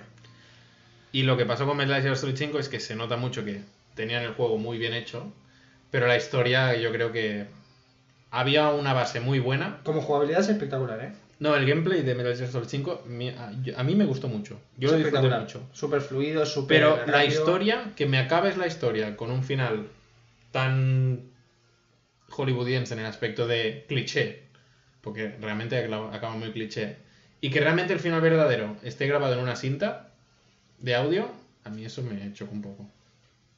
Yo creo que ahí Kojima tendría que haber. Yo puedo llegar a entender, o no, ¿no? Eh, es verdad que es un señor un poco peculiar y es bastante. Tiene el ego un Antes, poquito inflado. an- antes decías que Ken Levine es Christopher Nolan, te lo acepto. Decímelo, Pero decímelo. Kojima se cree Christopher Nolan, pero no lo es. Ah, vale, vale, vale. Pensé que me lo ibas a comparar con otro productor, así que también es No, Kojima es, egocéntrico. Kojima es Kojima. Kojima para mí es un señor muy egocéntrico, es un, show- es un señor muy inteligente y como creativo es muy importante, pero es también un poco... Mira, ¿sabes con quién te lo voy a comparar? Con el... Uf, qué peso que estoy la concha. Me voy a ir, Akira. Lo vas a acabar vos porque estoy ya... Estoy denso. No te preocupes, Alan, nos quedan 5 años. Estoy densísimo, boludo. Em, el que hizo... como la película Django. Em, Joder, boludo. Tarantino. Sí, es un poco Tarantino. O sea, Kojima se cree que saca algo y ya por simple hecho de que lo sacó él. Es Sí, pero Tar-. Tarantino es el revés. Tarantino hace la película porque le gusta y a la gente cuando ve una peli de Tarantino dice, ah, buenísima. Pero él no se cree que su peli sea buena. Él saca la peli porque le gusta la peli. Kojima es al revés. Él- un señor extraño Tarantino también. ¿eh? Sí, no, no digo que no sea raro. Pero Kojima es al revés. Es en plan, esto que voy a sacar es la puta hostia y os va a gustar porque es mío. Y tú Sí. piensas, me gusta como, como, como hacen los juegos, pero tampoco te flipes. A ver, Tarantino es al revés, es en plan, he hecho esto. Y la gente, ¡wala! ¡Qué guay! Una peli de Tarantino, qué guapa ¿Él es. no es flipado? No. Él no es flipado. O sea, él en sí No es tan flipado a lo mejor. no es tan flipado. Vale. Él sabe que sus pelis son buenas. Y sabe que su estilo de cine es como muy suyo. Pero Kojima es en plan, yo. Bueno, él, es que también Kojima se piensa que es, es un estilo único a nivel videojuegos. Sí, que es verdad que después sacó, bueno, ¿no? La mierda esta de PT con Guillermo del Toro. No me puedo creer, me, me acordé de un nombre de alguien. Sí, sí, estoy orgulloso de ti. Y, y solo él- era un, un teaser jugable y es, o sea, se- a día de hoy se sigue hablando de eso, que nunca salió, que no se vio absolutamente nada, que no sabíamos cómo iba a jugar. Para que lo sepáis, básicamente es Hills. una, una demo de Silent Hill. De un Silent Hill que tenía que salir, pero que al final no salió. que seguramente iba a ser lo Segura- mejor que había parido, o sea, a lo mejor era el juego que iba a enfrentarse directamente con los Resident Evil. No, no, o sea, Resident Evil dijo, hostia, esto mola, voy a hacerlo yo. Y ya está. Exacto, exacto. Tiquitín, hicieron y robaron la idea. Sí, porque básicamente Resident Evil 7 bebe mucho de lo que se inventaron esos. En ese momento, en eso que se vio, sí. Después no sabíamos si iba a ser un juego en primera persona. No, claro. No lo sabíamos. Pero a lo que voy es que yo creo que Kojima se tendrá que haber comido un poquito el orgullo. Y de- si total después sabes que te vas a ir porque tenés el dinero y tenés a la gente, o sea, tenés los medios para poder hacerte una empresa Claro. que vos dirijas, Es como, por ejemplo, callate la boca, siendo, siendo quien es eres, tu hijo. Más es uno de los más importantes. Sí. Acabalo bien. O sea, callate un poquito y acabalo bien. No lo destroces. pues es lo que te digo, bueno, lo que te iba a comentar. Cuando tú eres un creativo de este calibre, y tú imagínate que ahora Miyamoto dice, a tomar por culo Nintendo. Xbox y Sony tiran dinero en su casa, en la Joder. puerta de su casa para que vaya con ellos. Tú sacas un juego en plan del creador de Super Mario, un nuevo videojuego. Aunque una mierda después, ¿eh? Exclusivo de Xbox. Eso va a vender. Eso va a vender. Por eso la gente cuando, Sony, cuando Kojima se fue, Sony dijo, toma, todo el dinero que quieras. Hazme un juego, De koalas. lo que tú, sí, lo que tú quieras. Hazme un juego, De koalas que fuman. hazme, lo que, hazme un dibujo, que yo te haga un juego de eso. Y el tío, vale. Y le dijeron, que te inventes la mierda que tú quieras, que va a vender. A Kojima le gusta que. Sí, no, que le, que le aplaudan. Sí, sí. Qué bueno eres, Kojimita, qué bueno eres. Sí, le sí, hagan así en la claro. cabeza y le Le- En plan, no entiendo tu juego, pero te voy a dar dos millones de euros Y a mí me da, me da rabia porque es, es, es, una, es una relación tóxica que yo tengo con este señor porque me, me da mucha rabia, pero me gusta mucho lo que hace. No, lo hace muy bien. Dirige bien. Sí. Cuenta mal, pero dirige Tengo bien. pendiente el Dead Stranding, ¿eh? Yo también, el juego de Uber. Vamos directamente al año 2016, ¿vale? Metámosle el turbo en Sí, el aspecto de que ya es una cosa mucho más reciente, por lo tanto ya sabéis, obviamente yo creo que No vamos os a- acordáis, a de que, tanto. os acordáis de lo que jugasteis hace cuatro años. Así que, Menos si soy yo que no me acuerdo ni lo que hice hace 20 minutos. así que tenemos juegos como... Aquí empezamos fuerte, ¿eh? Tenemos Battlefield 1, bueno, juego multijugador muy divertido. Doom, ¿vale? Uno de los juegos favoritos de Alan. Me gusta la diferencia de pronunciación. Sí, de bueno, Battlefield uno. 1, Doom. Tenemos a Inside, un juego experimental, divertidete. Titanfall 2, para mí una de las mejores campañas que he jugado en un FPS. Y Uncharted 4, El desenlace de. el desenlace del ladrón, que esperemos que sea desenlace porque un Uncharted 5 sería un poco raro. Pero, Mientras tanto sigan usando los mismos personajes. exacto. Pero, como podéis ver, juegos de FPS, juego de muy buena historia, juegos con muy buen Yo no multijugador. estoy de acuerdo en este, ¿eh? Pero, para mí, el año 2016 fue bastante polémico también. Un poco venimos de. decision. Venimos un poco de años que la gente estaba un poco dividida. Teníamos el típico, el típico jugador que venía jugando juegos, como siempre, cinematográficos, aventura, hack and slash, lo que tú quieras. Y por la otra parte, todos los juegos competitivos. Mejor juego del año 2016, Overwatch. Un hero shooter. Ahora como hero shooter tenemos Overwatch, Paladins. ¿Paladins? Sí, Paladins. Y tenemos al Valorant, que es el juego hero shooter de los creadores de League of Legends. Son juegos divertidos. Overwatch, es de Blizzard, ¿no? Overwatch es el, de Blizz- es el que popularizó el género. Mm. Luego a partir de ahí salieron muchos juegos como Lawbreakers, que era del creador de Sí, Gears of War, de. Cliff Blesinki, que duró dos días. Cliff Bleszinski, que es el hombre que no quiere crear y al día siguiente sí, y al día siguiente, y al día siguiente no. O sea, no quiere volver a ser creativo, después sí, después Sí, o sea, Cliff Blesinki es en plan... Soy el puto amo porque he hecho Gears of War. Ya no puedo hacer Gears of War porque ya no me quieren en mi empresa. Pero soy el puto amo. o sea, básicamente es así el tío. es un poco Kojima también, Es, ¿eh? es Kojima, pero... Que... Lo- así, no, pero los aplausos Se los ha hecho. se los hace él mismo. Se mira y dice, Sí, dice, soy el puto Cliff qué grande soy. Voy a, voy a aplaudirme. Considero que, obviamente, me niego a, Hombre, a, que, le, a que pier- le den. la industria pierde un poco sin este hombre. Yo creo que. No, no, o sea, yo- lo que cree juegos. He superado a Cliff. Me estoy centrando en Overwatch. Ah, perdón, perdón, perdón. Yo le quería seguir dando más bombas. No, Cliff Blesinki básicamente le aplaudes. huevos, ¿no? O sea, me gusta mucho Gears of War, pero hazme un juego bien. No me digas que tu juego será la puta hostia y luego... Y luego Ahí la cago, ahí la cago. Ahí la acabo porque él pintó, él hizo un juego que se llamaba, creo que se llamaba Lawbreakers, que era básicamente el rival directo del Overwatch y es un juego que que él mismo. la eso misma semana que salió Se mundió. lo cancelaron porque nadie jugaba, Na- pero nadie. O sea, Sí, claro. tú entrabas y te decían, Estaba vacío. ¿qué estás haciendo aquí? no jugaba nadie. Estaba sí que estaba Clive Sing en plan, ¿alguien quiere jugar a mi juego conmigo? Pero dejadme ganar. Y se aplaudía. Me aplaudo. No, principalmente considero que Overwatch es un buen juego y es lo que estos últimos cuatro años ha estado vendiendo, los juegos competitivos, juegos de... Porque realmente son juegos que tú los ves en campeonatos y, y te gusta, es divertido incluso. Tienes sensas- Es como jugar un partido de fútbol este juego. Hmm. Porque tienes los dos equipos, pim pam, se van disparando, ahora capturó esto, ahora capturó el otro, las muertes, es divertido. Pero considero que Uncharted 4 y Doom se merecían antes el GOTY que Hombre. Doom es un reboot, yo creo, muy importante y que le da una frescura a la saga increíble. Y Doom es una saga muy querida y, y muy antigua, porque Doom salió por ahí por los 90. Sí, sí, sí. Salió ahí en los ordenadores, es uno de los juegos que realmente... George Romero. George Romero y el otro Carmack, señor, Sí, Carmack. el, el otro señor. El otro- es que es un poco así, ¿eh? El George Romero y el otro señor, ¿eh? No, pero Carmack es realmente el que le ha puesto las pilas ahora. Con ID Software y todo eso. Y, y, y el, Sí, está. el, motor gráfico, el motor gráfico que tiene Doom, aparte que se ve de escándalo, funciona a 60 frames en casi todas las consolas, Es verdad. menos en Nintendo Switch, obviamente. Qué raro, ¿eh? Qué raro, ¿eh? a ver, normal. Tú pones el Doom a 60 frames en la Switch y te explota la Switch.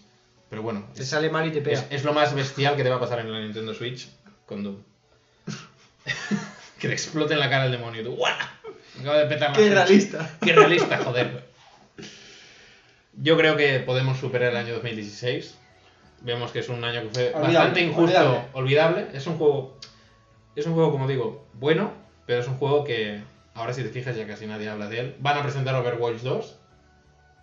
Bueno, ya lo presentaron, pero va a salir.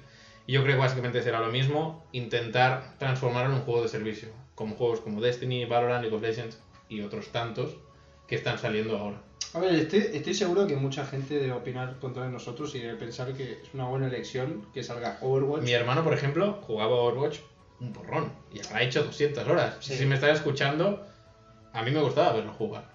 Porque jugaba y se le daba bien. Sí, sí. Pero yo alguna vez he hecho alguna partidita y digo, me gusta porque estoy disfrutando, pero prefiero este tiempo que he invertido aquí, invertirlo en otro tipo de juego. Claro, es que nosotros somos muy de que juegos que. No. Yo creo que los años que llevamos jugando también nos hicieron muy sibaritas y valoramos mucho cuando vemos mucho amor en un juego y que se, se le, o sea, se le hicieron una historia que no es fácil de olvidar, que te marca una Claro. jugabilidad muy buena. Cuando ves amor en los videojuegos, nosotros lo valoramos mucho. No estoy diciendo que Overwatch no esté hecho con amor, pero sí que es No, porque, verdad. ¿Sabes qué, qué es lo que más me gusta a mí de Overwatch? Los cortos. Los cortos de animación que Claro, tienen. buenísimo, Es claro. como ver una película. A mí, por ejemplo. Que Blizzard eso no, he jugado, mucho, ¿eh? no he jugado casi nunca a Overwatch. Ni a los juegos de. Y Blizzard en sí, es lo que te digo, no, no he jugado casi nunca. Yo tampoco. Pero me miro todas las cinemáticas digo, guapo. Que son muy espectaculares. Las miro y digo, Menos las que salieron en el último.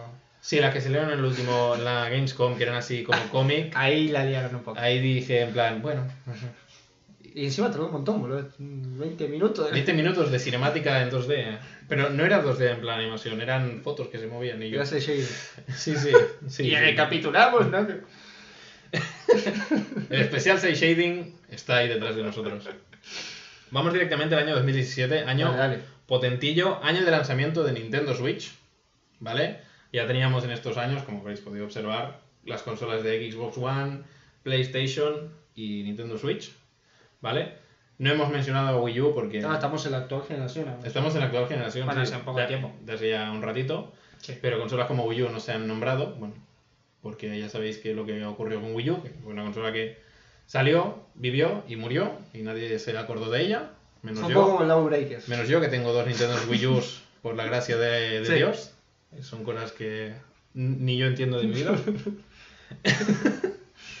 y en el año 2017 tenemos juegazos como Persona 5, Horizon Zero Dawn, que considero que es un juegazo como la copa de un pino, A mí me gustó. se no- empezó a popularizar videojuegos como el Player Unknowns, Battle Battlegrounds, Royale. que básicamente es juegos Battle Royale que hoy en día, como sabéis, con juegos como Es la nueva moda ahora. es la nueva moda ahora, los juegos como Fortnite, Super Mario Odyssey y Breath of the Wild, o sea, un año potentillo.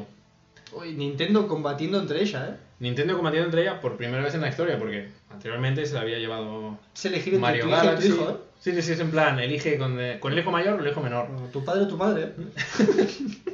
el butanero. Tu perro o tu ya está, es el último que digo, ¿eh? Y en este caso, dentro de Horizon Zero Dawn, que fue un juegazo, y Persona 5, que está considerado uno de los mejores JRPG de la historia, ojo, justo, junto con Chrono Trigger y tal, ganó Breath of the Wild, que es el Zelda que realmente redefinió el género del mundo abierto, que ya vemos que nació también en 2004, por ahí, con San Andreas. Es un, es un género que nos ha ido acompañando durante todos estos años, pero que Breath of the Wild cogió ese género, le dio la vuelta, y ahora muchos juegos están siguen teniendo mecánicas de anteriores videojuegos como cosas repetitivas como ve ahí, coge esta flor, tal, pero Breath of the Wild te daba la sensación de libertad y aventura a partes iguales. Ahí está la clave lo que El otro te daba la es sensación la de progresión y aventura y aquí tenías dentro de tu libertad ibas creando tu progresión más rápida o más lenta. Creo que es la gracia del juego. Yo creo que fue la clave de lo que al juego le hizo ganador, que crea una libertad real. Una libertad de que si vos querés desde el primer momento, bueno, momento no porque te tenés que pasar como un pequeño tutorial, ¿no? Claro. Al principio, podés ir directamente a la escena final del juego, o sea, enfrentarte a, a, a Ganondorf en ese O sea, momento. es un juego donde tú tienes una misión. Sí. Y tenés mucha, o sea, y te dejan libertad absoluta en cómo vos querés afrontar esa misión. Claro. Y es real, o sea, no, no te obligan a nada. Y yo creo que nunca se había hecho esto. En- Se había hecho en los años 80 y 90 con juegos, incluso como el Zelda. En plan, tú en el Zelda tenías que salías, te decían, mira, eh, eres un mierda, coge esta espada y a ver si matas algo. Sí, pero, Pero- decir, A nivel actual, del calibre de que se. de lo pero que ha hecho igualmente vos te ibas a hacer de un lugar y tenías que ir a otro igual, Sí. igualmente. pero había un desorden. Tú podías ir primero ahí, luego Claro. ahí. Pero a- a- acá hay libertad, en Aquí plan la libertad, vos si querés, y, y, y, y sos hábil porque tenés que ser hábil. Es guiado las primeras 5 horas porque es el tutorial. Claro. 4 o 5 horas, a no ser que seas un hacker y ya te vas a los 10 minutos No, con el jefe final.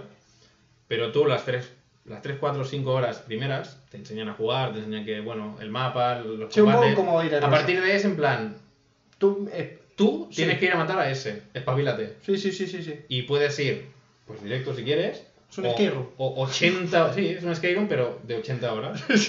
Porque yo me acuerdo que dije, vale, puedo ir a matar al malo, pero so- soy un mierdas, porque voy Con la fregona. en gallumbos y con una fregona, así que voy a explorar el mundo. Y la sensación de aventura que me dio ese juego, aún no me la ha dado otro juego. Quizás el Ghost of Tsushima se acerca un poco, pero sigue teniendo las malas mira. praxis que tienen los juegos de mundo abierto actuales, como Assassin's Creed, como Horizon Zero Dawn, porque al final Horizon Zero Dawn me gustó mucho, pero era un juego de mundo abierto normal.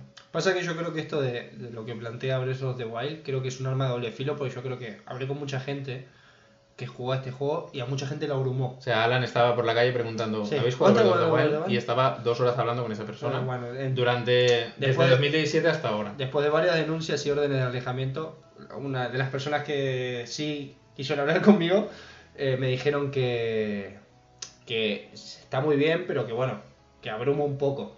El sentido de que, claro, es como que la gente que viene muy guiada durante X años. ¿no? Hay gente que le gusta juego, que le digas en plan, Ve mira, si allí, vas haz ahí, esto. te vas a encontrar esto, pero si vas ahí te vas a encontrar lo otro. Claro. Bueno, pues voy primero a esto, luego a esto y luego a esto. Pero te vayas en plan, sabes que en esta montaña pues habrá cosas, pues te vas a explorar. Y al igual tú, Hay como una guía muy chiquitita. sí, te pasas la montaña y dices, pues había una cueva, y luego otro día pasas por alrededor y dices, hostia, que hay, hay una cosa ahí, y me, y me acerco. Pero en ningún momento te indican, Es un poco Si Souls, vas- ¿eh? Es un poco Dark Souls. si Es te un poco pones a Dark Souls. pensar. pero que te sueltan. Es un poco Dark Souls, ese Dark. Souls, el diseño de niveles ya te indica que, mira, si vas Más por aquí... Sí, es un pas... es más pasillero, correcto. Más Pero es, pasillero. es, es Metroidvania que se dice. Pero quiero decir, la mentalidad de que Dark Souls también es un juego de que no te cuenta absolutamente casi nada del mundo y de la No. historia y que vos la vas sabiendo si querés y te apetece a través de los objetos que puedes ir leyendo y tal y hablando con los Mm. personajes. Pero yo que te lo dije varias veces, ahora que estoy volviendo a jugar al 3, lo tuve que volver a empezar por, bueno, es una cosa que no viene a cuento. Eh, y hay cosas que me había saltado y mirad que soy de los que busca todo, rejuega esto y me, Claro. y me salté cosas, boludo. Pero sí, sí. No sé, a mí estos juegos me gustan, pero sí que es verdad que el Zelda tenés que estar muy enfocado para... O sea, te tiene que gustar mucho, porque si no, sí que es verdad que puedes... Va a haber un momento que decís, uff, que se te hace un poco cuesta arriba. Claro. No, a ver, Fin del capítulo. cortamos aquí, Chao, chao. Nos vemos. Chao, chao. Veo.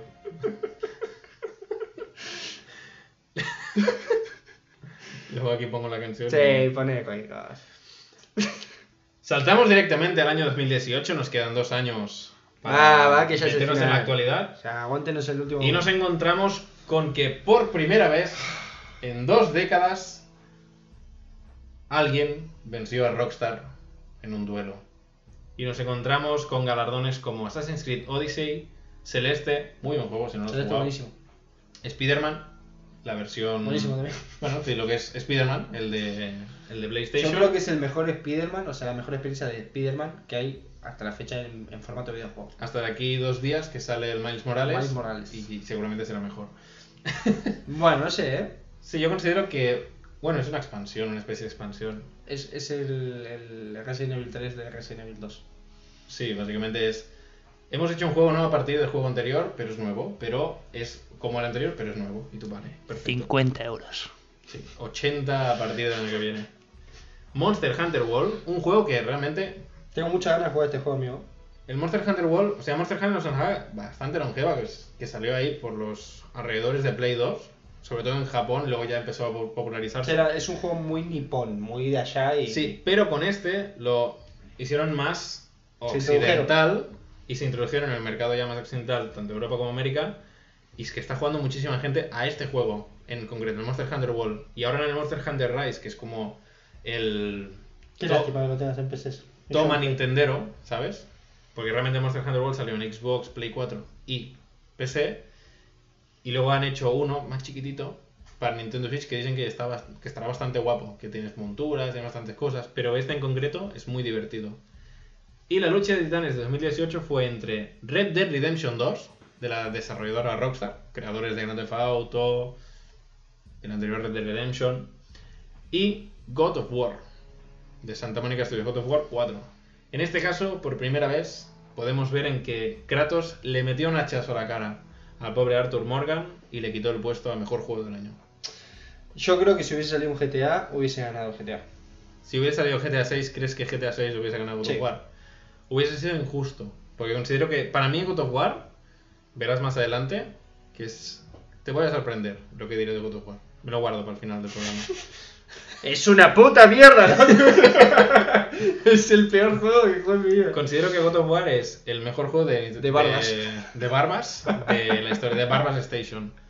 No, considero que God of War es el mejor juego de, de PlayStation 4. Ya me lo dijiste vos, esto hace... Pero más adelante te diré que God of War es el mejor juego de otra cosa. De tu vida. No. Ah. mejor juego de mi vida es otro. Por lo tanto, podemos quedarnos en que el dios de la guerra, que ahora está reventando cabezas en tierras nórdicas, reventó también la cabeza a Arthur Morgan y le quitó el puesto a Rockstar de mejor juego del año. Y nos metemos a lo que es el año pasado. Estamos en 2019 ya, ya estamos en final, final, final. Estamos ya cerrando lo que es el especial. Y nos quedamos con juegos como Control, ¿vale? Un juego realmente original. De que habla, sí, de Remedy, creadores de sagas como Alan Wake. Gracias, sí, estuvo. Hmm. Me gustó ese juego, sí, estuvo bien. A mí Alan Wake me encantó. Es- era como una especie de Silent Hill, más encarado a shooter, pero muy divertido. Control, no me lo he pasado, pero lo he jugado, lo jugué con PlayStation Now. Lo que pasa es que en Play 4 va un poco regular el pobre juego. Creo que dicen que está dentro del mundo de Alan Wake. Que Sí, tiene, que hicieron- tiene conexión. Hicieron como un DLC que los conectaban. No lo jugué, así que no lo pude confirmar. Yo lo- lo tengo que jugar también. Y luego tenemos juegos como Death Stranding, que es el juego que ya, ya habéis visto que hemos hablado de Kojima, que Alan ama y odia a Kojima a partes iguales. Sí. Y también salió juegos como Super Smash Bros. Ultimate, Resident Evil 2 Remake en este caso, The Outer Worlds, que básicamente es la respuesta a Fallout, por así decirlo, de Obsidian fuera de lo que es Bethesda. Hmm. O sea, es un juego, una especie de Mass Effect. Quisieron hacer su propio Fallout. Quisieron hacer su propio Fallout con un tono más humorístico tipo Borderlands. Pero el que realmente ganó mejor juego del año Dicen que fue... está bastante bien, ¿lo jugaste?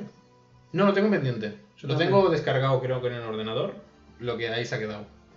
Pero el mejor juego del año de 2019 fue el Sekiro Shadow Dice Twice, que básicamente es la respuesta de From Software a los juegos así japoneses que se están popularizando últimamente, no sabemos por qué.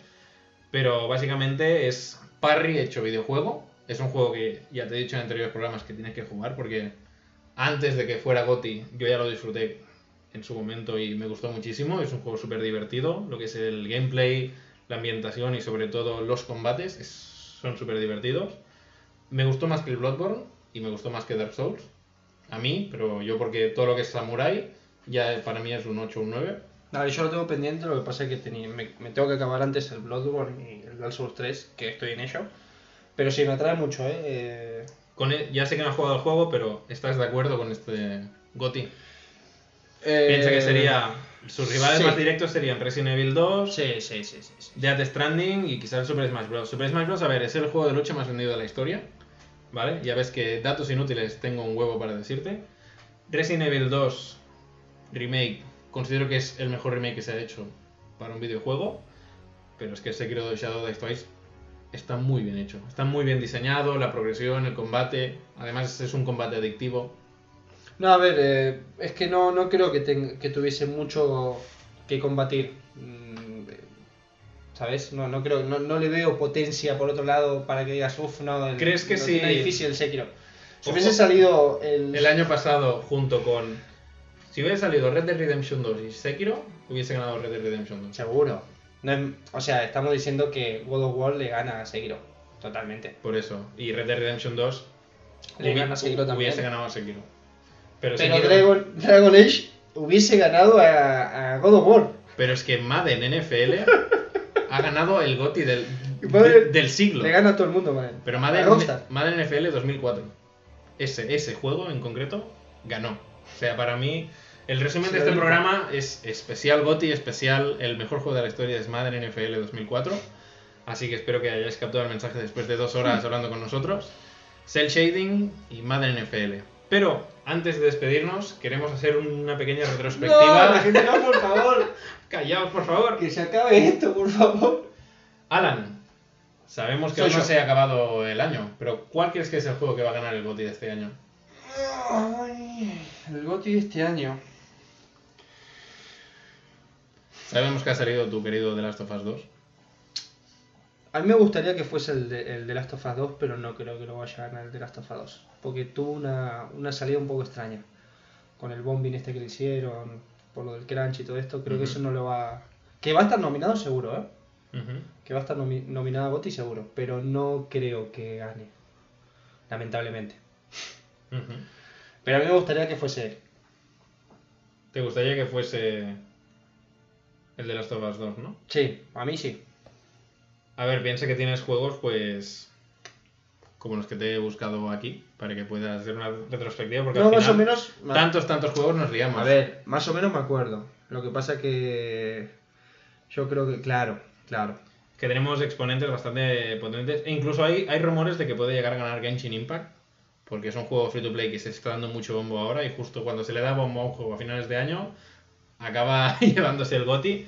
Pero es que tenemos juegos del calibre de Final Fantasy VII Remake, Doom Eternal, Claro, Cyberpunk va a entrar porque si sigue retrasando, a lo mejor ya es para el año que viene. Cyberpunk, si lo retrasan pasado diciembre, ya se va para 2021. Claro. Sí, pero si entra este año, si, si entra este año, se lo lleva Cyberpunk. Yo creo que también. Si no, se lo va a llevar The Last of Us o Ghost of Tsushima. Yo me quedo con estos tres. ¿Vos crees que Ghost of Tsushima le puede dar a, a The Last A of ver, Us? yo creo que si se tiene que elegir entre The Last of Us o Ghost of Tsushima, yo elijo Ghost of Tsushima, pero se le llevaría The Last of Us 2. En crítica, The Last of Us 2 es muy potente. En Es que a usuario, vos no te gustó mucho el 2. O sea, te gustó, pero te- no, no te, no te impactó tanto como el primero. Exacto. A mí el, el de Last of Us 1 me encanta. Me tatuaría a Joel en el culo. Pero, eh, pero... Es el- una el- linda zona. Pero el Joel de The Last of Us 1, ¿eh? No el del 2. Está más deteriorado el hombre. Sí. En el caso de The Last of Us 2 es lo que te dije. El- lo que es la sensación de jugar, me gusta muchísimo más The Last of Us 2 que The Last of Us 1. Obviamente Hombre, hay una hombre. diferencia de años brutal y las mecánicas y todo. Pero la historia de The Last of Us 1 me gusta mucho más. O sea, a vos te hubiese gustado un The Last of Us 1 con la jugabilidad del 2. Sí. Ese sería ya de tu sueño. Yo hubiese, ido, yo hubiese ido a otros personajes, que ya sé qué es lo que acabarán haciendo con el 3 o el 4, lo que salga, pero yo a él y a Joel los hubiese dejado. Los hubiese puesto como cameo, en plan, están. O que, o Pero que- no es la historia O que de ello. estén, pero no sean jugables. Sí, que tú los veas, pero que juegues con otro personaje que no sea ni Ellie, ni Joel, ni nadie. ¿Sabes? A mí es que yo. A ver, siendo serio. eh, serio, serio, serio. Siendo un poco equidistante.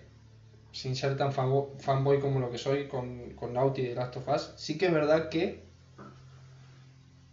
No tienes esa sensación de frescura y decir lo que te deja el primero. Que a mí me fue un juego que me impactó mucho y me marcó Claro. bastante.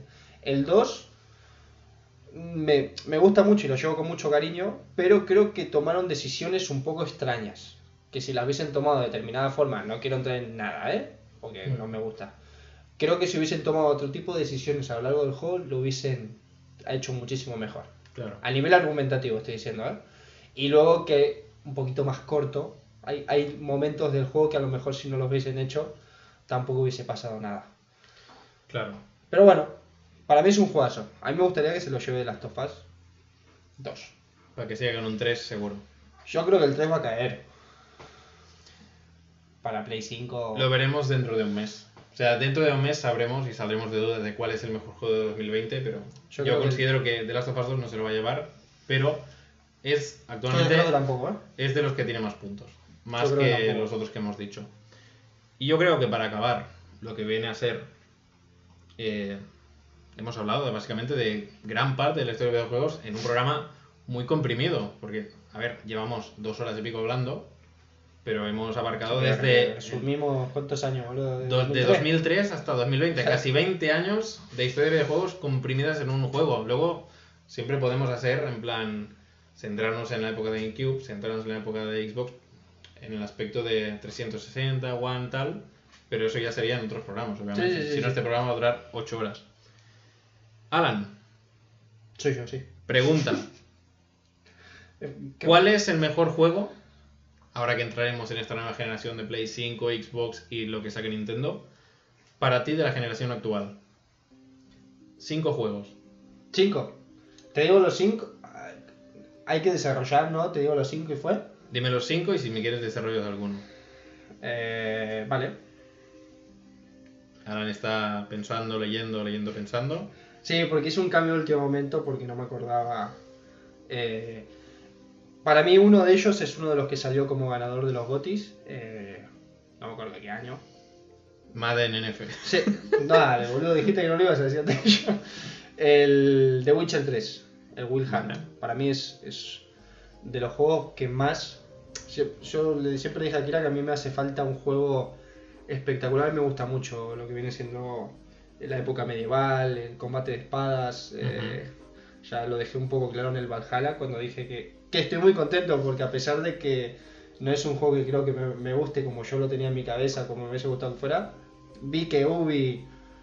Eh, Va a lo gore. Sí, sí, sí, sí. Y viste que te dije que se iban a pasar y se pasaron, lo que pasa es que yo lo hubiese llevado un poquito más. Pero bueno, ya que hayan salido de la zona de confort, me parece... Es un punto a favor. Me parece muy bien. Eh, pues eso, el Wilhelm me parece un juego espectacular. Yo jugué a todos los de Witcher, desde el primero, incluso los jugué en PC, me encantó. El 2 me gustó mucho también. Y el tercero es una obra magna. Eh, antes dije que lo tengo que acabar, no me jugué el DLC, pero disfruté mucho. el- ¿Hacemos uno y uno? ¿O quieres que yo te diga primero los 5 o después los.? Tú dispara metralleta. Vale, pues ese es uno.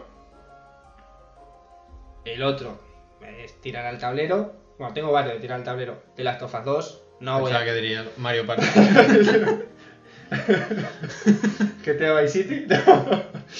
Eh, me encanta, ya saben. No voy a decir más nada porque soy, soy pesado hasta para mí mismo ya. Eh, este lo voy a dejar para el final porque... Sí, sí, tú. Sí que vamos a Tú mandas. Es tu, tus 2-3 minutos de gloria. Eh, Red Dead Redemption 2 Sí. para mí es de los mejores juegos. Un poquito larguete también, pero es que yo el- el, Pero está bien que sea larguete. ¿Sabes qué pasa? Es que yo pensé que no me iban a... ha- Hay un poquito de trampa porque también sale marzo en el 2, ¿no? Pero yo pensé que... El 2 es precuela realmente. Cuando vi a Morgan, dije, no, es que no van a poder sacarme a marzo en el corazón. Y, entró, y entró Morgan como si fuese... entró Morgan por la puerta gu- grande, ¿eh? Me gusta muchísimo más Arthur Morgan que John Y, Marston. y, y yo puedo llegar a decir. eh, en- yo en el 1 me emocioné bastante. Yo en el, el 1 lo pasé mal, ¿eh? Lo pasé mal de verdad. Pero tengo que decir que en el 2 lo pasé muy mal. Me jodió bastante el juego. Así que le tengo mucho cariño y Rockstar. Yo prefiero que haga Red Dead Redemption que GTA, la verdad. Claro. Para mí es más importante. ¿Cuánto llevo mío? ¿Dos? Hmm, dos o tres. Vale. Tres. Tres, dije el Wilhelm, de verdad, de las Tofas y este. God of War. Ya sabías que sí. No voy a entrar en expectativa por qué. Bueno, a ver, sé que después lo vas a decir vos también, así que para que haya un poco de diferencia, a lo mejor o no, de opinión, yo creo que es. em, a mí lo que me impactó del God of War es que transmite mucho. Creo que es la mejor historia contada de padre e hijo, o de, o de, o de familiaridad, ¿no? De que hay de, de una relación de un padre un hijo. sí. Y sobre todo viniendo de un personaje como Kratos, de que venimos de juegos anteriores, que es un chabón que al final eh, no, no, no, Es un cabrón. no te da, y te da igual sus sentimientos, solo querés que Sí, destruya sí. todo lo que se mueve, ¿no? Y de momento como que le da ese giro eh, y, y lo, y lo ves humano, esas escenas como que lo quiere quiere que darle cariño, pero a la vez se reprime y dice no porque lo necesito hacer fuerte para que sobreviva Claro. para mí ahí es espectacular. O sea, ese juego te llega al alma, sinceramente lo creo. Sí, sí. Y hicieron a un Kratos mucho más carismático de lo que era antes. Y la verdad que lo hicieron perfectamente. Así que me encanta God of War. Y el último, Nier Automata. Ahí. Nier Automata. Nier Automata. Lo estuve pensando Mira mucho. como ¿eh? 2B te mira. Sí, sí, lo estuve, lo estuve pensando mucho porque tenía Resident Evil por ahí también 7, porque es un juego que a mí me. A mí me encanta el terror y, y- y el Resident Evil 7 me, me- me volvió a proyectar en esa época donde pasaba, lo pasaba mal con videojuegos y no con los jumps, es que es esto que decíamos fáciles. Realmente me lo hizo pasar un- por momentos bastante mal el No. Resident Evil. O sea, no, no es un camino de rositas. Me parece un muy buen juego, me parece de los juegos que últimamente la saga Resident Evil, sin, quitando los, los remakes que hayan hecho ahora, sí. Se acercaba más a los, a los del principio, al 1 de, de aquella época y tal. Por mucho que hay mucha gente que dice que como no hay zombies no tiene nada que ver con Resident Evil, bueno, yo no estoy mucho de acuerdo. Pero al final, Nier es... ¿Cómo te lo puedo explicar? Nier es... es Es un juego que te cambia a veces también el hecho de cómo ves los videojuegos. a mí... Porque es un juego que juega en parte contigo. Eh, Ya hemos hablado, más de un programa siempre acabamos metiendo o Nier Automata Ya lo, ya, eh, más, ¿no? Y, y, eh, Nier lo. De hecho, lo aconsejamos, bueno, ¿cómo se llama? Lo recomendamos para que la gente juegue. Exacto. Eh, A mí es un juego que yo conocía el primero, no lo llegué a jugar, ahora creo que sale. Lo van a sacar con En- con un nombre súper largo aparte. Sí, en abril, en abril, Fue la olla mal. en abril sacan el remake de, bueno, remaster, en este caso, de, de Nier Replicant. Y tengo que decir que el 2, yo lo tenía, no sé si lo, lo vi en oferta o lo tenía comprado, ya no me acuerdo. Porque vi que es Platinum, Y dijiste, a mí los Platinum me encantan. sí, Y dije, bueno, tira tablero, no, pero nunca le di importancia. Akira me dijo, tenés este juego y nunca le diste importancia. Esto es una maravilla, me dijo. Esto es. es-". Y le dije, me lo, me lo pintó tanto que dije, "Uf, voy a ver, a ver qué onda. Y la verdad que es una maravilla.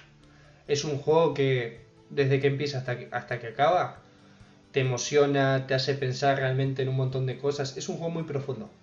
Es un juego de una profundidad emocional, a nivel vida, a nivel que somos como personas, que es ser persona. O sea, es un juego que te, te replantea mucho. A ver, hay gente que a lo mejor lo juega y le chupa todo un huevo y solo quiere jugar a matar robots y punto. Pero si vas más allá, y también es divertido en ese ámbito. Sí, esto es como Disney, ¿no? En plan de que si lo ves a una edad, captas una cosa, si lo ves a otra, captas otra, si quieres profundizar. Empiezas a ver los faros por todas partes. Porque el castillo de Arenita, ay, de Sirenita es una polla enorme. Prestas atención, en Niera hay pijas por todos lados. Nada, ahora, ahora hablando en serio. Es, es, es un Romeo... Bueno, No, ah, no voy a decir nada, no voy a decir nada. Jugarlo. Sí, no, experimentenlo. Ese es el resumen. Experimentenlo. Te, dejo, te doy el de esta, amigo. Me toca. Yo iré un poco más a full porque muchos. Pues llevamos 7 horas. Porque llevamos 7 horas y porque dos de los juegos que Ya ha dicho sabía, Alan ya. Es difícil tenía. Primero, sin un orden aparente, considero que Breath of the Wild es muy Sabía. buen juego y para mí es de los mejores de esta generación que hemos pasado. Ya no porque sea Zelda, sino por el juego en sí, por, ya sabéis por todo lo que me ha hecho sentir, la aventura, la libertad y bueno, sí, porque también es Zelda. Mario Odyssey, ¿vale? Mario Odyssey, ¿por qué me gusta Mario Odyssey? Considero que no es el mejor Mario, pero es un juego que cuando lo jugué tuve las mismas sensaciones en el mando y lo que es en sí, como si estuviera jugando al Mario de 64. Y eso me trajo atrás en el tiempo, en plan, ¡ah!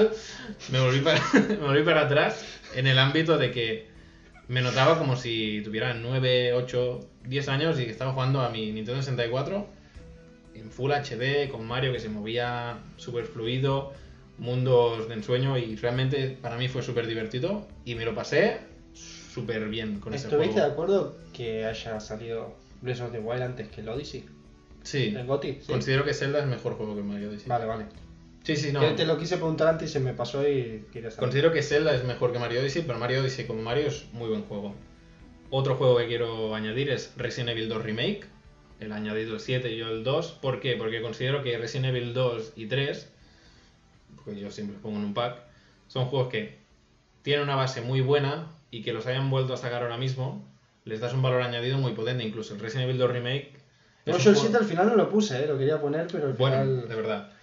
En este ámbito considero que Resident Evil 2 es muy buen juego y el remake este le ha sentado de maravilla y que yo para mí empiecen a coger estos juegos que a mí ya de jovenzuelo me gustaban y que me los pongan con gráficos actuales, con mecánicas nuevas y con una ambientación mucho más terrorífica, que es realmente es como querían hacerlo en ese momento y lo están pudiendo conseguir y, y transmitir ahora, lo están plasmando bien, para mí me encanta. Y ya que en Play 5 o lo que viene ahora pueda haber pues un remake del 4, Es lo que te iba a decir, yo creo que el 2 y el 3 bebieron mucho del 4. vienen mucho del 4. Pues yo el 4 considero que era adelantado su tiempo, Sí. pero si ahora hacemos un Resident Evil 4 remake puede ir mucho más lejos de lo que llegó el 4 en su momento, con la tecnología que se viene ahora mismo. Ojalá, ojalá. Otros dos juegos que ya sabéis que ha dicho Alan es Nier Automata, ya sabéis que es de mis juegos favoritos. ca- cagarte esos dos, pero... No, he hablado mucho de Nier Automata, ya saben de qué va. Hijo de puta, ¿no? Y God of War, coincido directamente con lo que ha dicho Alan y te voy a sorprender porque te dije que tenía algo de God of War. Dale, sorprendente. Para mí, el mejor juego de la generación es, God, of, sabía, ya me lo dijiste. es God of War. Ya me lo dijiste. Ya no de PlayStation, ni de Nintendo, ni de Xbox, ni lo que sea. Son, son palabras... eh, Para mí, palabras mayores, God of War es el mejor juego de la generación que dejamos atrás.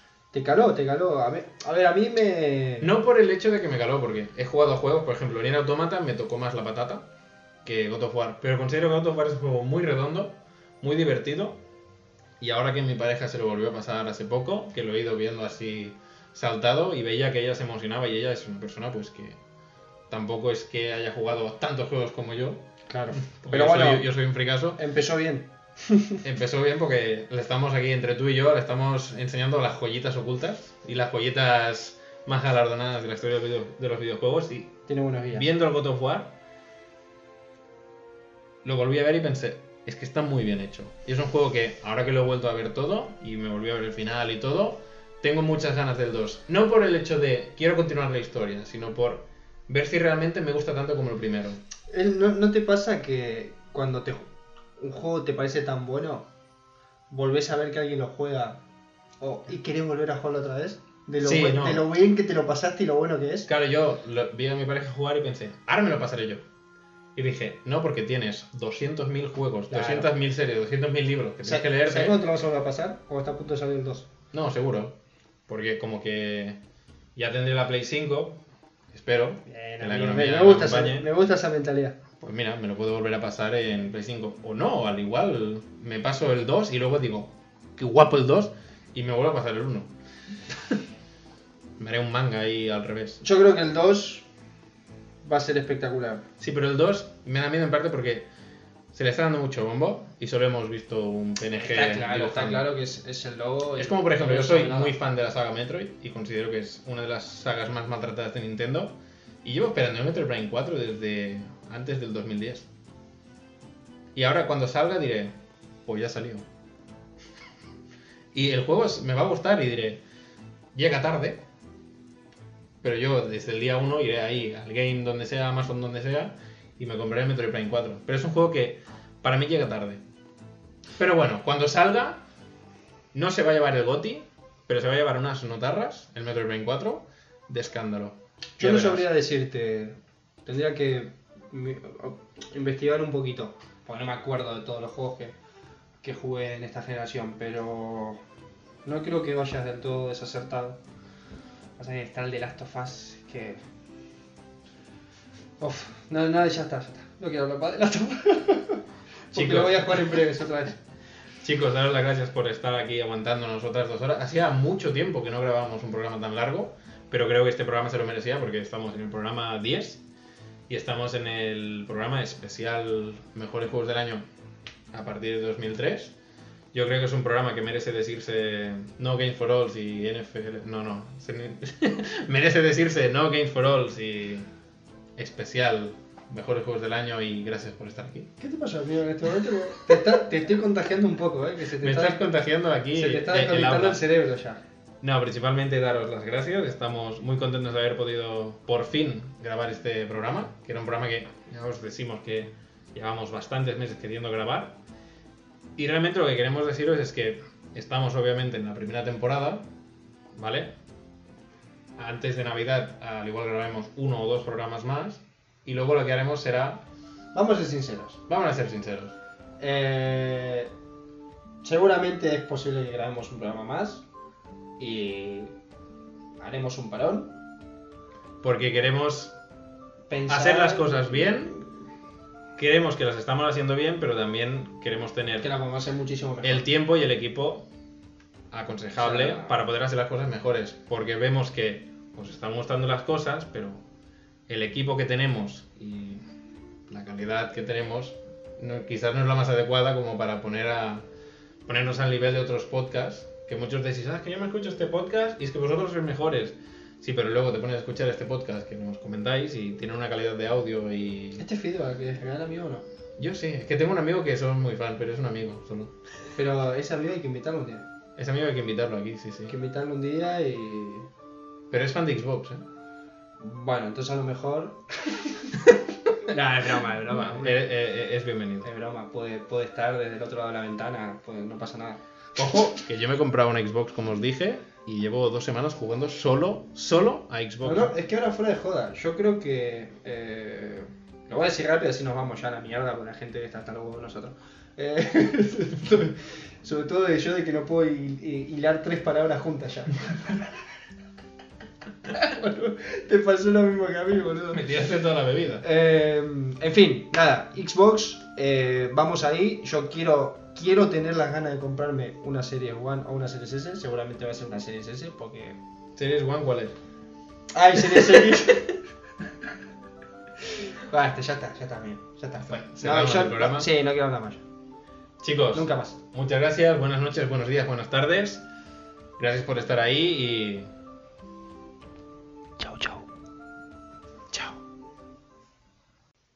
Acordaros de seguirnos en Instagram, Twitter y poco más porque tampoco tenemos más redes. Podéis escuchar todos los programas hasta la fecha en Spotify, Spreaker y Google Podcast.